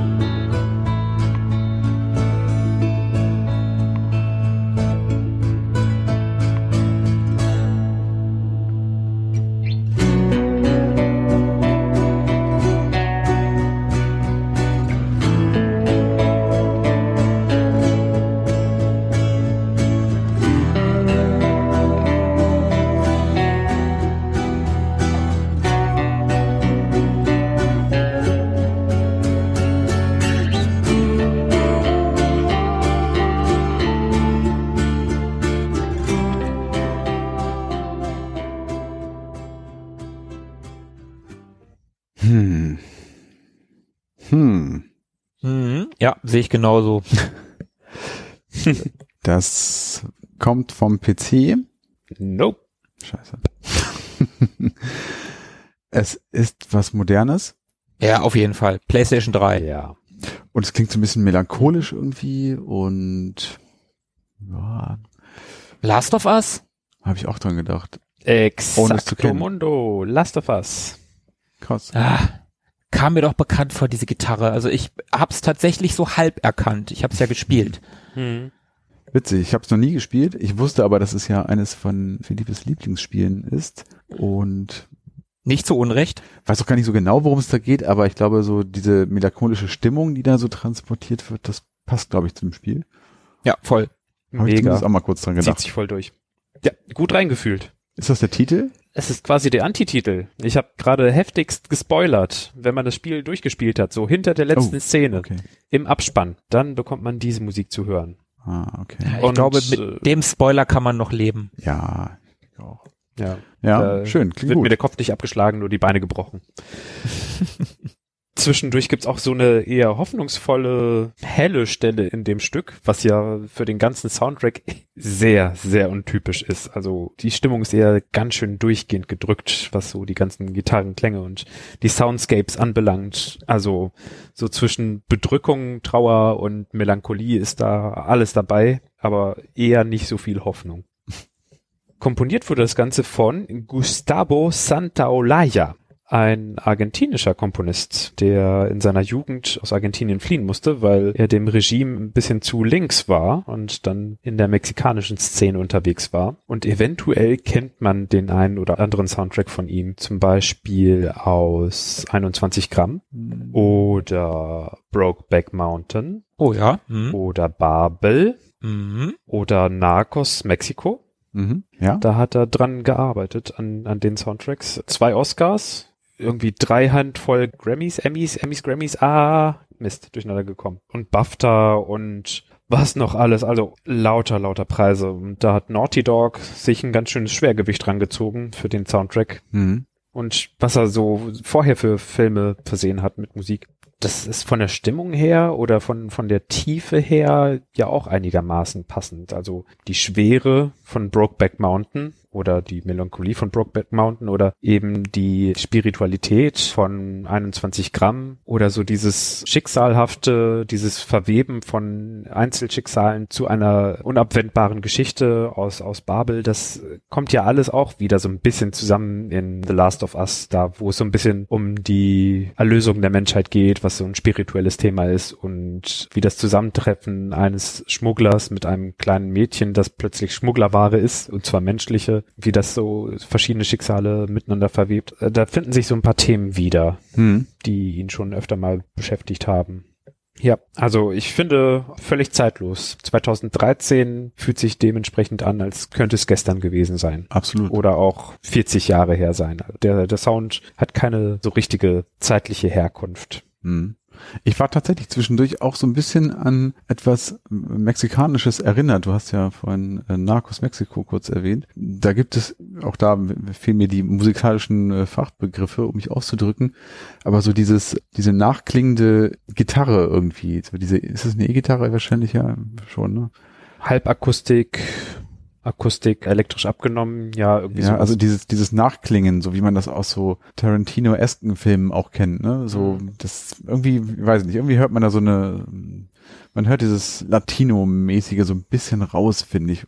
Vielleicht liegt es aber auch daran, dass du erwähnt hast, dass das auch der Komponist von diesem Narcos-Soundtrack ist und der mich dann daran erinnert hat. Also ich ich, glaube, das war so eine Spaghetti-Western-Geschichte, die dann irgendwann Ja. eingesetzt hat, als man nicht so Mhm. viel Geld für große Orchestren hatte. Was, was wolltest du erzählen, Markus? ja, ge genau das. Ich wollte nämlich auch sagen, dass das mich persönlich zwischendurch kurz an Western erinnert hat. Mhm. Damals hatte man eben nicht das Geld, um 20 Streicher und noch zig Bläser zu bezahlen. Und da hat Ennio Morricone sich gedacht, hey, wie wär's mit einer E-Gitarre? Und Ja. da hat er auch überlegt, hm, mit ordentlich Hall kann man einen vollen Klang, der so weite Flächen ausfüllen kann, erzeugen. Dann brauche ich keine Streicherflächen, sondern habe eben das. Und es sollte aber wahrscheinlich nicht zu weich werden. Also mussten die, die Höhen noch mal so ein bisschen rauskratzen Ja. und dann noch so ein bisschen stimmungsvolles Tremolo, so ein wow, wow, wow, wow, wow, wow, was sich da Ja, das, das Gitarren- meinte ich, glaube ich. Gitarrenklänge durchzieht. Das meinte Ja? ich, das, das, mit dem Begriff habe ich gesucht. Und dann hat man gleich schon so eine Lonesome Rider Stimmung, Mhm.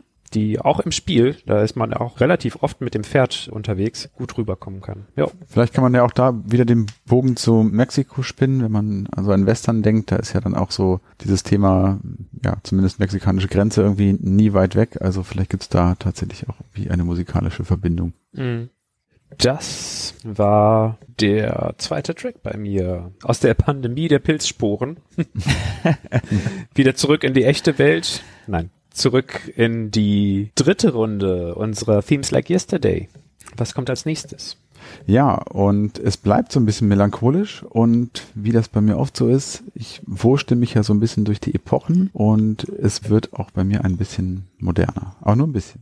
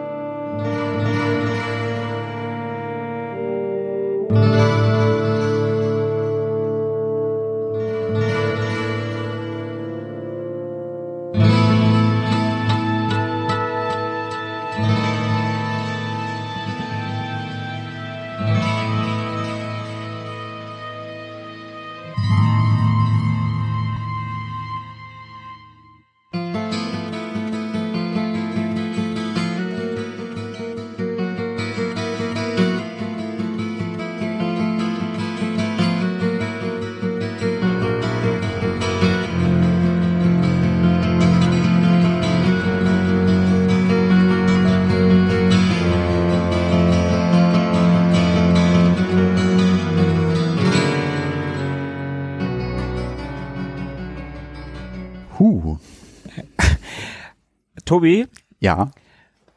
also wenn meine Freundin, ne, wenn die unseren Podcast regelmäßig hören würde, dann würdest du sie mit diesem Track ziemlich glücklich machen. Das freut mich. Das ist ja sowas von bekannt Ja. und das hat auf dem PC, wenn man damals auch nur annähernd gespielt hat, hat das jeder gespielt. Ja, selbst ich. Selbst du. Ich habe es nicht gespielt. Oh, da bin ich gespannt. Also Markus, Markus, du weißt, was es ist? Ja, sowas von, sowas von. Absoluter Genre-Klassiker. Mhm. Begründer. Genau, Genre definieren, Genre begründend. Hm, dann muss ich mal wieder ein bisschen wursteln und herleiten. Mhm. Ähm, also das war definitiv mit Horrorelementen oder Anleihen versehen, wenn nicht sogar ganz dem Horror zuzuordnen. Mm, ja, ja, irgendwie schon, ja. Bedenke, bedenke, Also- Tobi ist ja eine Horror, mh, ja, wie sage ich das? Ho- Horrorsensitiv. Tobi ist ja horrorsensitiv. Ja, sensitiv. Er, er, hat, Äh, er hat sehr viel Aufnahmebereitschaft dafür. Also Philippe, Philippe, bedenke bei Horror, Tobi, der bekommt ja sehr, sehr schnell Angst, wenn es um Horror geht. Ja, Ja, Tobi, es ist auch bald Geisterstunde, ne? Also nicht, dass du dann Angst kriegst. ja. Es klang sehr nach Call of Cthulhu von Metallica zwischendurch, von, von den Abfolgen her. Da Okay. könnte jemand sich gedacht haben, hey, ein Lovecraft-Spiel, wie wäre es, wenn ich da so ein bisschen mich äh, dran orientiere und da so eine kleine Referenz einbaue. Sowas könnte ich mir vorstellen, dass da mit dem Spiel war. Mhm. Aber konkrete Idee hast du jetzt nicht. Äh, dazu müsste ich irgendwie das Ganze ein bisschen klarer haben, das zu Also der ich Zeit. Kann mal so ein bisschen erzählen. Also das äh, Fängt's mit AL an? nein. Gut, dann weiß ich nicht. Also ein A und ein L sind drin in dem, in dem Namen des Spiels. Das, ja. Das stimmt. Wenn das jetzt nicht zu doll gespoilert ist. Das Spiel ist von 1996. Der Herr, der das komponiert hat, heißt Matt Ullman. Den kann man kennen, muss man aber wahrscheinlich nicht. Und es ist auf dem PC und dem Mac eben und der PlayStation rausgekommen. Und ich weiß es. Ich weiß, dass du es weißt. Okay, also es handelt sich um den, wie du richtig gesagt hast, genre definierenden Klassiker Diablo. Und das Stück heißt Ah. Tristram Village. Ja, Diablo kennt man oder hat man zumindest mal von gehört. Ist von Blizzard entwickelt und gepublished, also von Blizzard North entwickelt und von Blizzard Entertainment gepublished. Kennst du das Spiel? Äh, so ein Point-and-Click-Slasher ist das, ne? Genau, also ein Action-Rollenspiel oder ein Hack and Slay, Also, also nicht Slasher, Hack and Slay, meine ich. Ja. eigentlich das Hack and Slay oder das Spiel, was dieses Genre so ein bisschen begründet hat. Und das ist eine Spielereihe, die aus mittlerweile drei offiziellen Teilen besteht. Ein vierter ist, glaube ich, angekündigt. Und wie gesagt, das Spiel hat so ein bisschen eben dieses Genre des Action-Rollenspiels definiert. Also wenn man sich ähnliche Spiele anguckt, wie zum Beispiel Sacred oder sowas, die funktionieren nach ganz ähnlicher Spielmechanik. Und so ganz kurz gesagt, man spielt hier eben einen Charakter, der die Welt Sanctuario aus den Fängen eines Dämons befreien soll, dem namensgebenden Diablo. Und das Ganze spielt in so einem Fantasy-Szenario in einer isometrischen Perspektive. Und eigentlich durchstreift man die meiste Zeit Dungeons, riesige Labyrinthe und metzelt irgendwelche Kreaturen nieder, irgendwelche Skelette oder ähnliche Kühe zum Beispiel. Viecher. Kühe? Es gibt da irgendwie so ein Bonuslevel, Ah, okay. nur mit Kühen. Ja, und nebenbei sammelt man irgendwie auch Schätze ein und Ausrüstung natürlich und kann sich durch Erfahrungspunkte immer weiter hochleveln und ähm, bessere Waffen tragen und äh, mehr Schläge einstecken und so weiter. Und man kann zu Beginn einen Charakter auswählen, der so den archetypischen Verdächtigen entspricht, also ein Krieger, der Jägerin oder ein Magier und die haben dann wieder unterschiedliche Charakterwerte wie Stärke und Geschicklichkeit und Magie und so weiter. Also alles in allem ganz klassische Rollenspielelemente, die mit teilweise sehr blutiger Action vermischt sind, was aber richtig viel Spaß macht. Also ich finde es ein sehr, sehr geiles Spiel, habe das total gerne gespielt früher. Auch den zweiten Teil habe ich gerne gespielt, wenn ich mich recht erinnere, aber also Diablo, super. Super Spiel. Kann man nichts gegen sagen. Überhaupt nicht, oder? Also, Absolut nicht, absolut nicht. Ich habe alle Teile sehr, sehr gerne gespielt. Ich habe damals den ersten gespielt. Wie gesagt, also selbst meine Freundin, die ja nun kein Gamer Babe ist, nicht so richtig, also die hat schon ja Game Boy, NES und ein Game Gear gehabt. Also er hat vielleicht ist sie doch irgendwie ein Gamer Babe, aber heute nicht mehr. Aber die hat damals Diablo rauf und runter gespielt und dieses Stück, diese Gitarre, mh. das hätte sie sofort erkannt, sofort. Hm. ja, das freut mich natürlich. Und man kann es auch, ich finde, man kann es auch tatsächlich sich heute noch gut angucken. Das ist ganz gut gealtert, finde ich. Ah, der erste Teil ist schon, ja, ist schon schwierig, finde ich. Ja, also ich, ich fand es echt okay, aber ich bin da auch nicht so, nicht ganz so anspruchsvoll, weil ich auch wenig neues Zeug spiele vielleicht. Also ich, ich fand es echt noch okay.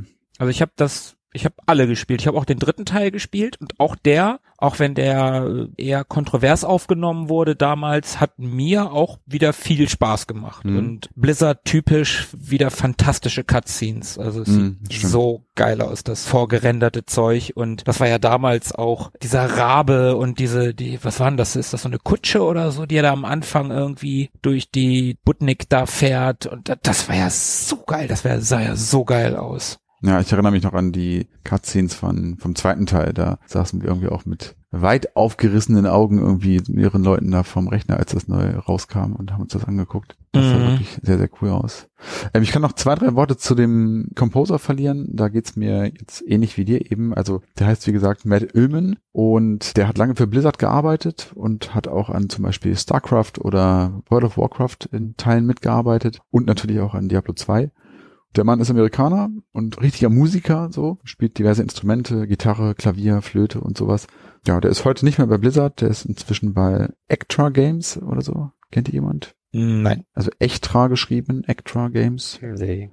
Die haben Torchlight entwickelt. Kennt das jemand? Ah, ja, Torchlight kenne ich. Okay. Das kenne ich tatsächlich. Da habe ich den ersten Teil, ich glaube, da gibt es mittlerweile zwei. Den ersten habe ich gespielt. Das ist ein 1A Diablo-Klon. Okay. Ja, da hat er dran mitgearbeitet und sich da eben auch an dem Soundtrack verdingt. Und das, Na, das ist so passt das ja. Letzte, was ich ähm, von ihm gehört habe. Und wenn mich jetzt noch jemand fragen würde, warum ich es ausgesucht habe, dann wäre ich auch schon durch mit meinem Teil hier. Jetzt sind wir aber doch mal wieder neugierig. Was soll das? Warum das Stück? Warum das Spiel? Witzig, dass du fragst. also, äh, ja, für mich war an Diablo immer irgendwie das Besondere, so die wirklich extrem dichte und düstere Atmosphäre so. Und ich finde, das kommt in dem Stück auch extrem gut rüber. Und da trägt eben auch der gesamte Soundtrack definitiv zu bei, also die Stimmung da in dem Spiel so aufzuladen. Und wie gesagt, dieses Stück, Tristram Village, und dieses Village ist ja der Ausgangsort des Spielers sozusagen. Von dort aus zieht man ja in den Dungeon, der unter diesem Village, unter diesem Dorf liegt, das Tristram heißt. Und man kann dahin immer wieder zurückkehren in dieses Dorf, um zum Beispiel mit den Bewohnern dort zu sprechen oder zu handeln oder irgendwelche äh, Sidequests zu erfüllen. Und deine Kiste, vergiss nicht deine Kiste. Stimmt, auch seine Ausrüstung kann man dort lagern an einem sicheren Ort. Und mir ging es immer so, immer wenn man sich in dieses Dorf zurückgezogen hat, also man kann da jederzeit hin zurück und sich ja somit an der Oberfläche aufhält, dann läuft ihm diese Musik und das war, nachdem man aus diesen Dungeons rauskam, immer ein richtig gutes Gefühl, sich wieder so in, in Sicherheit wiegen zu können. Das war immer so ein, so ein ganz behagliches Gefühl, obwohl natürlich diese Musik auch in Teilen so ein bisschen bedrohlich klingt, aber es war immer so ein Aufatmen, nachdem man da irgendwie rumgemetzelt hat in diesen Dungeons, wo es echt sehr duster war und dahin zurückzukehren, um erstmal wieder so zu verschnaufen und ja, dieses sichere Gefühl zu erleben. Und an dieses Gefühl erinnert mich dieses Stück ganz extrem. Darum habe ich es ausgewählt. Wusstest du eigentlich, Tobi, dass man, weil du gerade sagtest, mit der Kiste, ne, die da, dass man da seine Sachen sicher aufbewahren kann, dieses verarmte Dorf, Mhm. wenn du da deine Goldschätze einfach auf den Boden legst, Mhm. dann bleiben die da auch liegen. Hm, Stimmt, ja. Stimmt. Da hängen diese, diese verarmten Bauern rum irgendwie und trauen sich Ja. natürlich nicht, ähm, mein Gold an sich zu nehmen. Ja, gut. Natürlich ich, nicht. Aber ich gehe ja auch für sie runter in den Dungeon und erlöse sie von dem bösen Diablo, ne? Also. Ja gut, aber sie könnten ja auch Loyalität. einfach dein ganzes Gold nehmen und sich verdröseln und irgendwo, keine Ahnung, einen anderen Bauernhof aufmachen oder einfach so leben mit dem ganzen Gold, was man da, na egal. Viel zu viel Angst vor meiner späten Rache mit meinen vielen Waffen und so. Hm, Ja, das wird sein. Apropos Waffe, ich nehme mal meine äh, Streitaxt und gebe diese dann weiter an dich, Markus. Und bin gespannt auf dein nächstes und letztes Stück. Oh, das solltest du, das solltest du.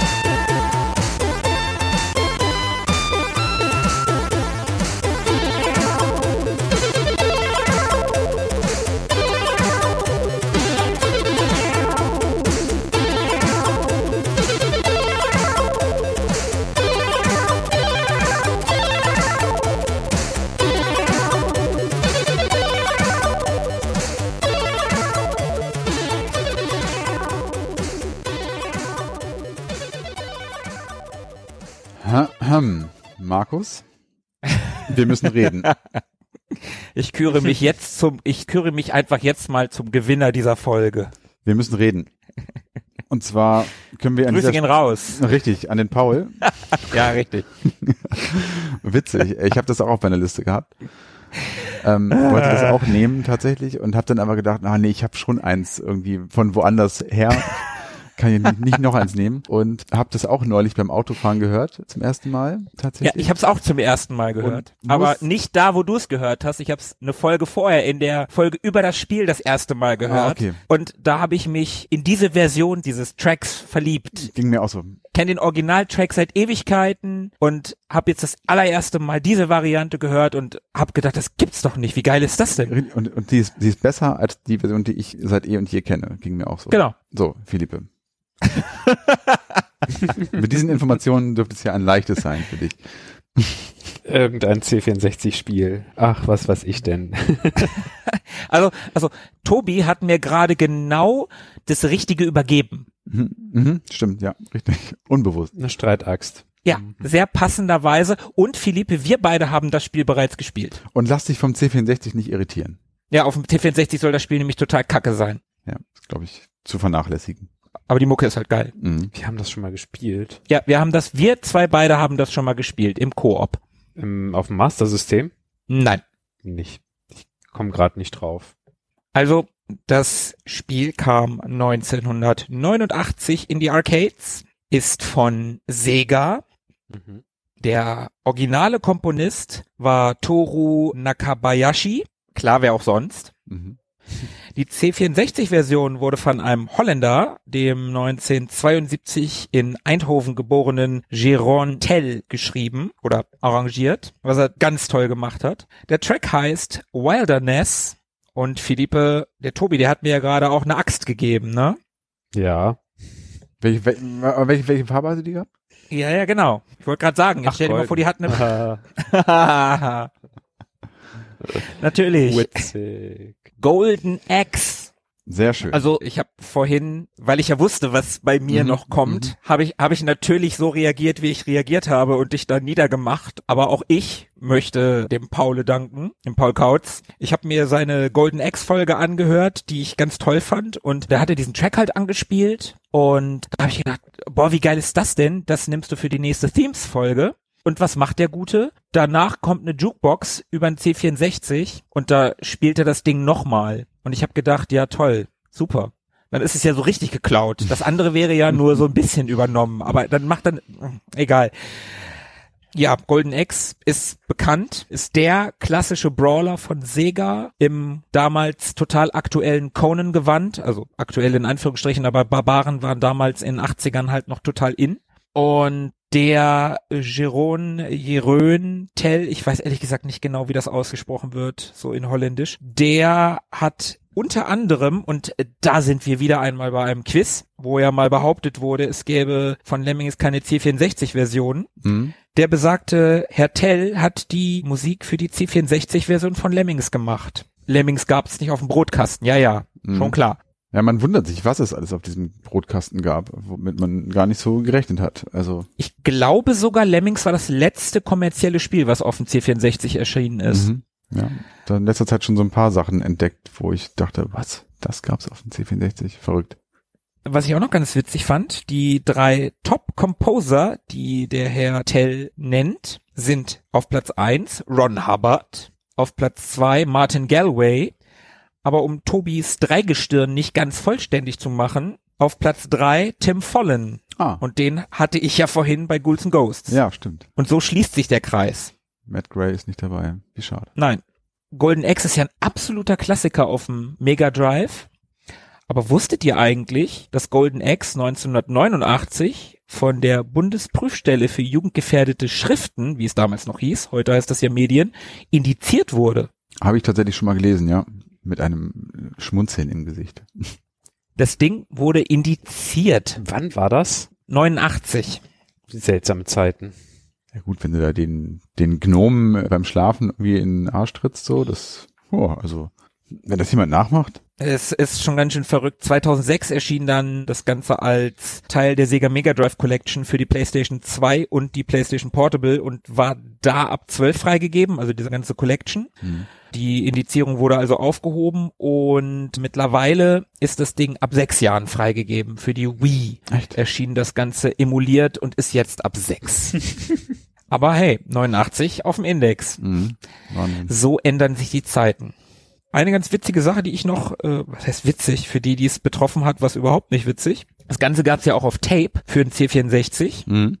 Und die ersten Tapes, die von Virgin Games damals ausgeliefert wurden, die hatten eine unvollständige Version des Spiels. Es fehlte der letzte Level, Level 5. Es gab eh schon ein Level weniger auf dem C64 und dann fehlte der letzte auch noch. Das ist wirklich ärgerlich. Ganz schön bitter. Auf der ja. anderen Seite, wenn du heutzutage noch so ein fehlerhaftes Tape hast, so irgendwie auch noch ein Kuriosum, ganz geil, so ein, als Sammlerobjekt. Ja, verrückt. Da lädst du das Ding drei Stunden und dann so. Äh, ja, und dann, dann quälst du dich auch, auch, auch durch die C64-Version und dann sowas. ja. Wie fies ist das denn? Das muss ich mir auch tatsächlich mal angucken. Die C64-Version. Ja, ja, genau. Und da hat man nicht mal eben die Möglichkeit zu googeln, wo man das Ding jetzt irgendwie zurückschickt oder so, sondern wenn, oh, du, ja, wenn du Glück hast, hast du dann nach Ewigkeiten Briefverkehr vielleicht die Gelegenheit zu erfahren, dass es keine Möglichkeit gibt, das letzte Level doch nochmal drauf zu ziehen aufs Band oder so. das ist echt, echt eine fiese Nummer. Das kann man sich auch echt hm. gar nicht vorstellen, ne? dass man sich wirklich, hm. wirklich mit einem Band damals diese Programme da in den Speicher geladen hat. Es ist ja noch nicht mal so wahnsinnig übertrieben dahingesagt, eine halbe Stunde da gesessen hat, um dieses Spiel zu spielen. Ne? Das ist wirklich, das ist wirklich verrückt. Ja, ja, das ist wirklich verrückt. Also wer sich mal erden möchte, irgendwie, der schnappt sich mal irgendwie eine schöne Datasette und ein paar alte, alte Spiele auf Datasette und ja, lädt mal Golden Axe oder sowas. Da kann man in der Zeit ordentlich runterkommen. Videospielgestützte Meditation. genau. Ja, super. Wilderness, Tobi, ich hab's dir weggenommen. Sorry, aber äh, das musste einfach sein. Das ja, alles gut. Ich bin froh, dass wir es hatten und ähm, ja, alles gut. Hat ja gut gepasst.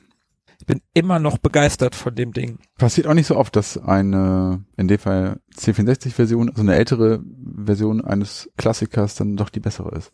Ja, zumal ich ja mit dem C64 eigentlich so gar keinen Deal mhm. habe und auch mit dem SID-Chip nicht so wirklich einen Deal habe. Mhm. Aber da hat einfach die, die Rhythmik ist irgendwie mhm. geiler und Voll. das ist ähnlich wie damals in der Folge, wo ich den R-Type Titeltrack mhm. genommen habe, wo ich ja auch dieses ganz obskure System, ich weiß ehrlich gesagt gar nicht mehr welches das war, ich glaube der 68.000er X oder wie das Ding da hieß, mhm. dieser äh, obskure japanische Computer, weil der halt so eine geile arrhythmische Percussion dabei hatte, die ich so mhm. cool fand. Und hier ist es einfach auch diese die Rhythmik, die einfach anders ist als bei den anderen Tracks und das, das ist einfach geil. Einfach ja. nur geil.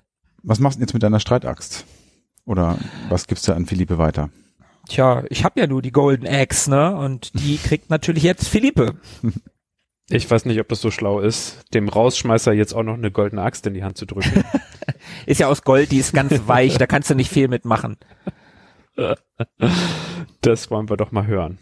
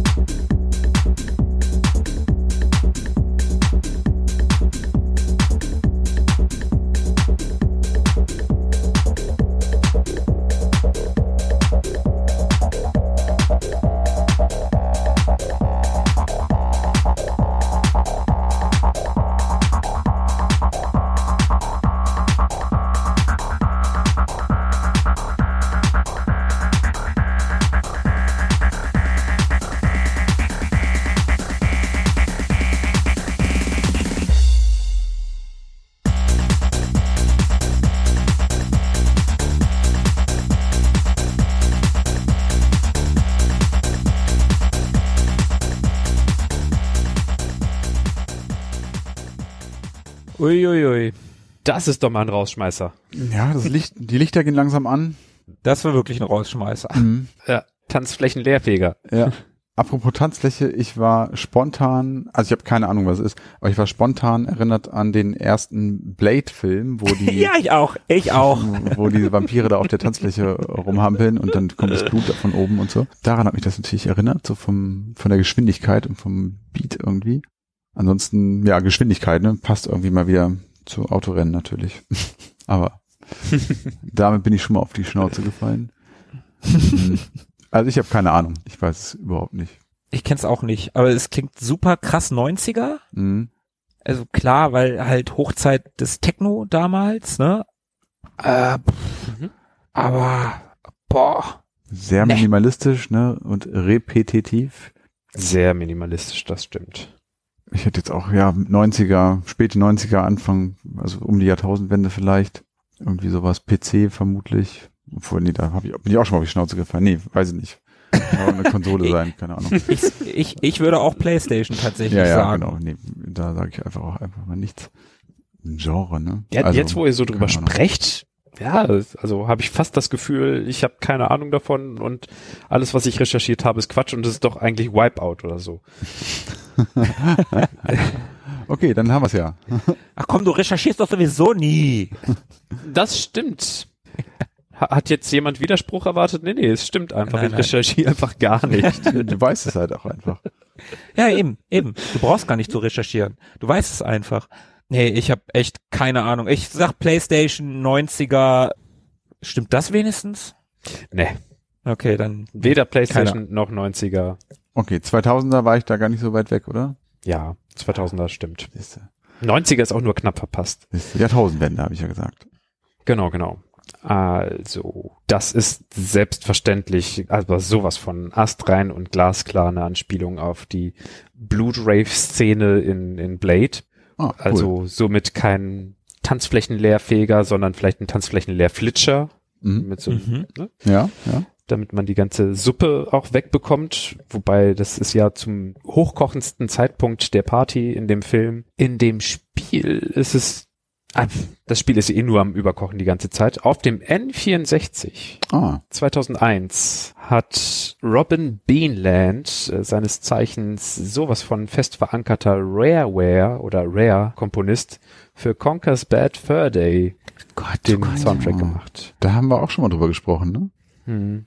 Ich wäre da sowas von, also hätte man mir das vorgespielt, wäre ich äh, im Leben nicht drauf gekommen, dass das aus dem Spiel stammt. Niemals, niemals wäre ich da drauf gekommen. Völlig irreführend. Die anderen Tracks sind auch völlig albern und lustig und theatralisch und überzogen und dann aber sowas Fieses dazwischen zu hauen. Bis Conker da ankommt, muss er auch erstmal durch, Moment, lass mich kurz überlegen, die Nasenhöhle und die Atemgänge einer Drachenstatue durchlaufen und fliegen. Natürlich sind die alle vollgerotzt. Also selbstverständlich. Und dann kommt er irgendwann bei den Klappern und Rockern an. Und das ist dann eigentlich nur ein Wortspiel, denn Club, also so Keule, ist das, Mhm. was die Ah, okay. Rocker, also Steinzeitmenschen, Rock, so benutzen. Mhm. Und trotzdem geht's irgendwie so um, um Club und Clubmusik und um den Türsteher, also um den Rausschmeißer, den man überlisten muss. Und wenn man dann erstmal im Club angekommen ist, dann läuft dann dieser Track und kann mir keiner erzählen, dass Rare bei Conker's Bad Fur Day dann nicht auf Blade angespielt hat. Spiel FSK 16 und da kann man schon von ausgehen, dass die Anspielung auf einen anderen Erwachsenenfilm schon recht eindeutig ist. Dann, dann hätte man ja gar nicht auf das, auf das Genre kommen können eigentlich. Nee, niemals, niemals.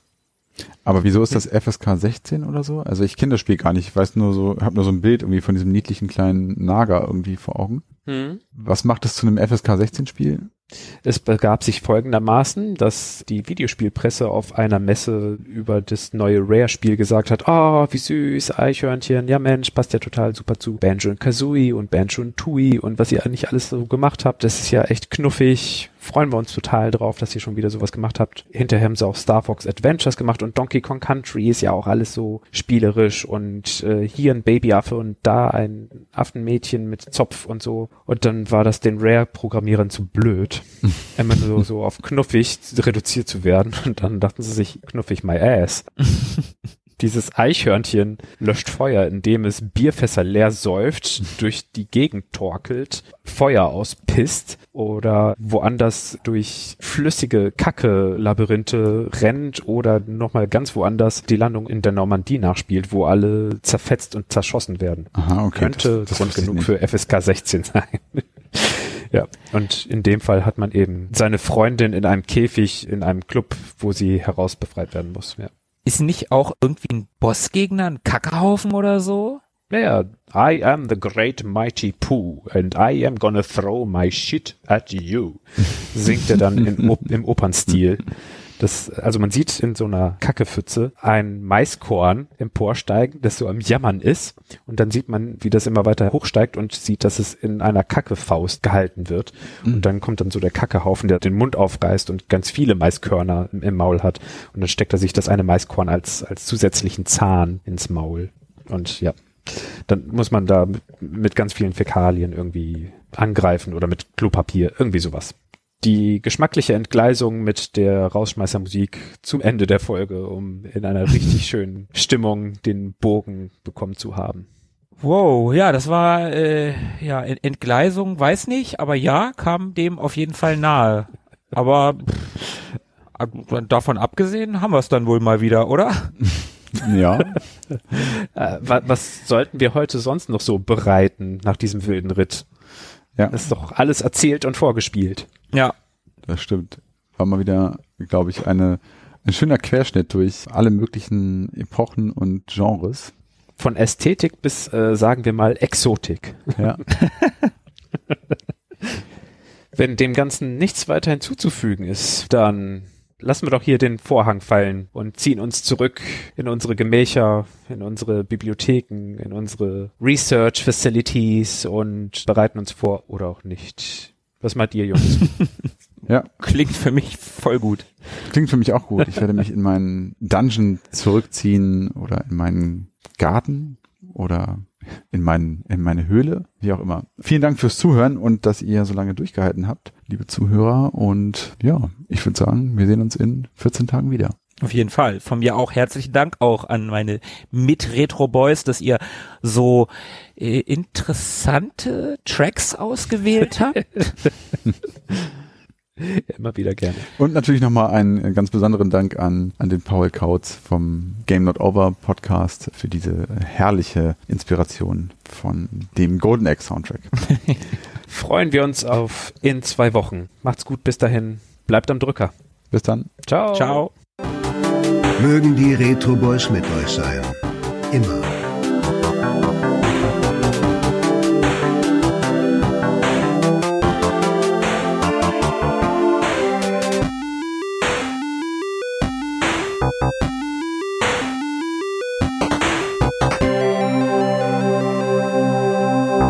Ja, haben wir es mal wieder. Ja, hast du bleibt am Drücker gesagt, wieder. Mhm. Ach, Gott sei Dank. ich, ich könnte es ja mal 20 Mal aufnehmen und dann einfach auf, auf Halde haben. Ja. Und eines Tages verkaufen wir den Drücker als Merchandise. So ein, so ein Drücker, so ein Plastikding. Ja, Das fände ich super. Das fände ich gut. richtig gut. Der gute alte Drücker.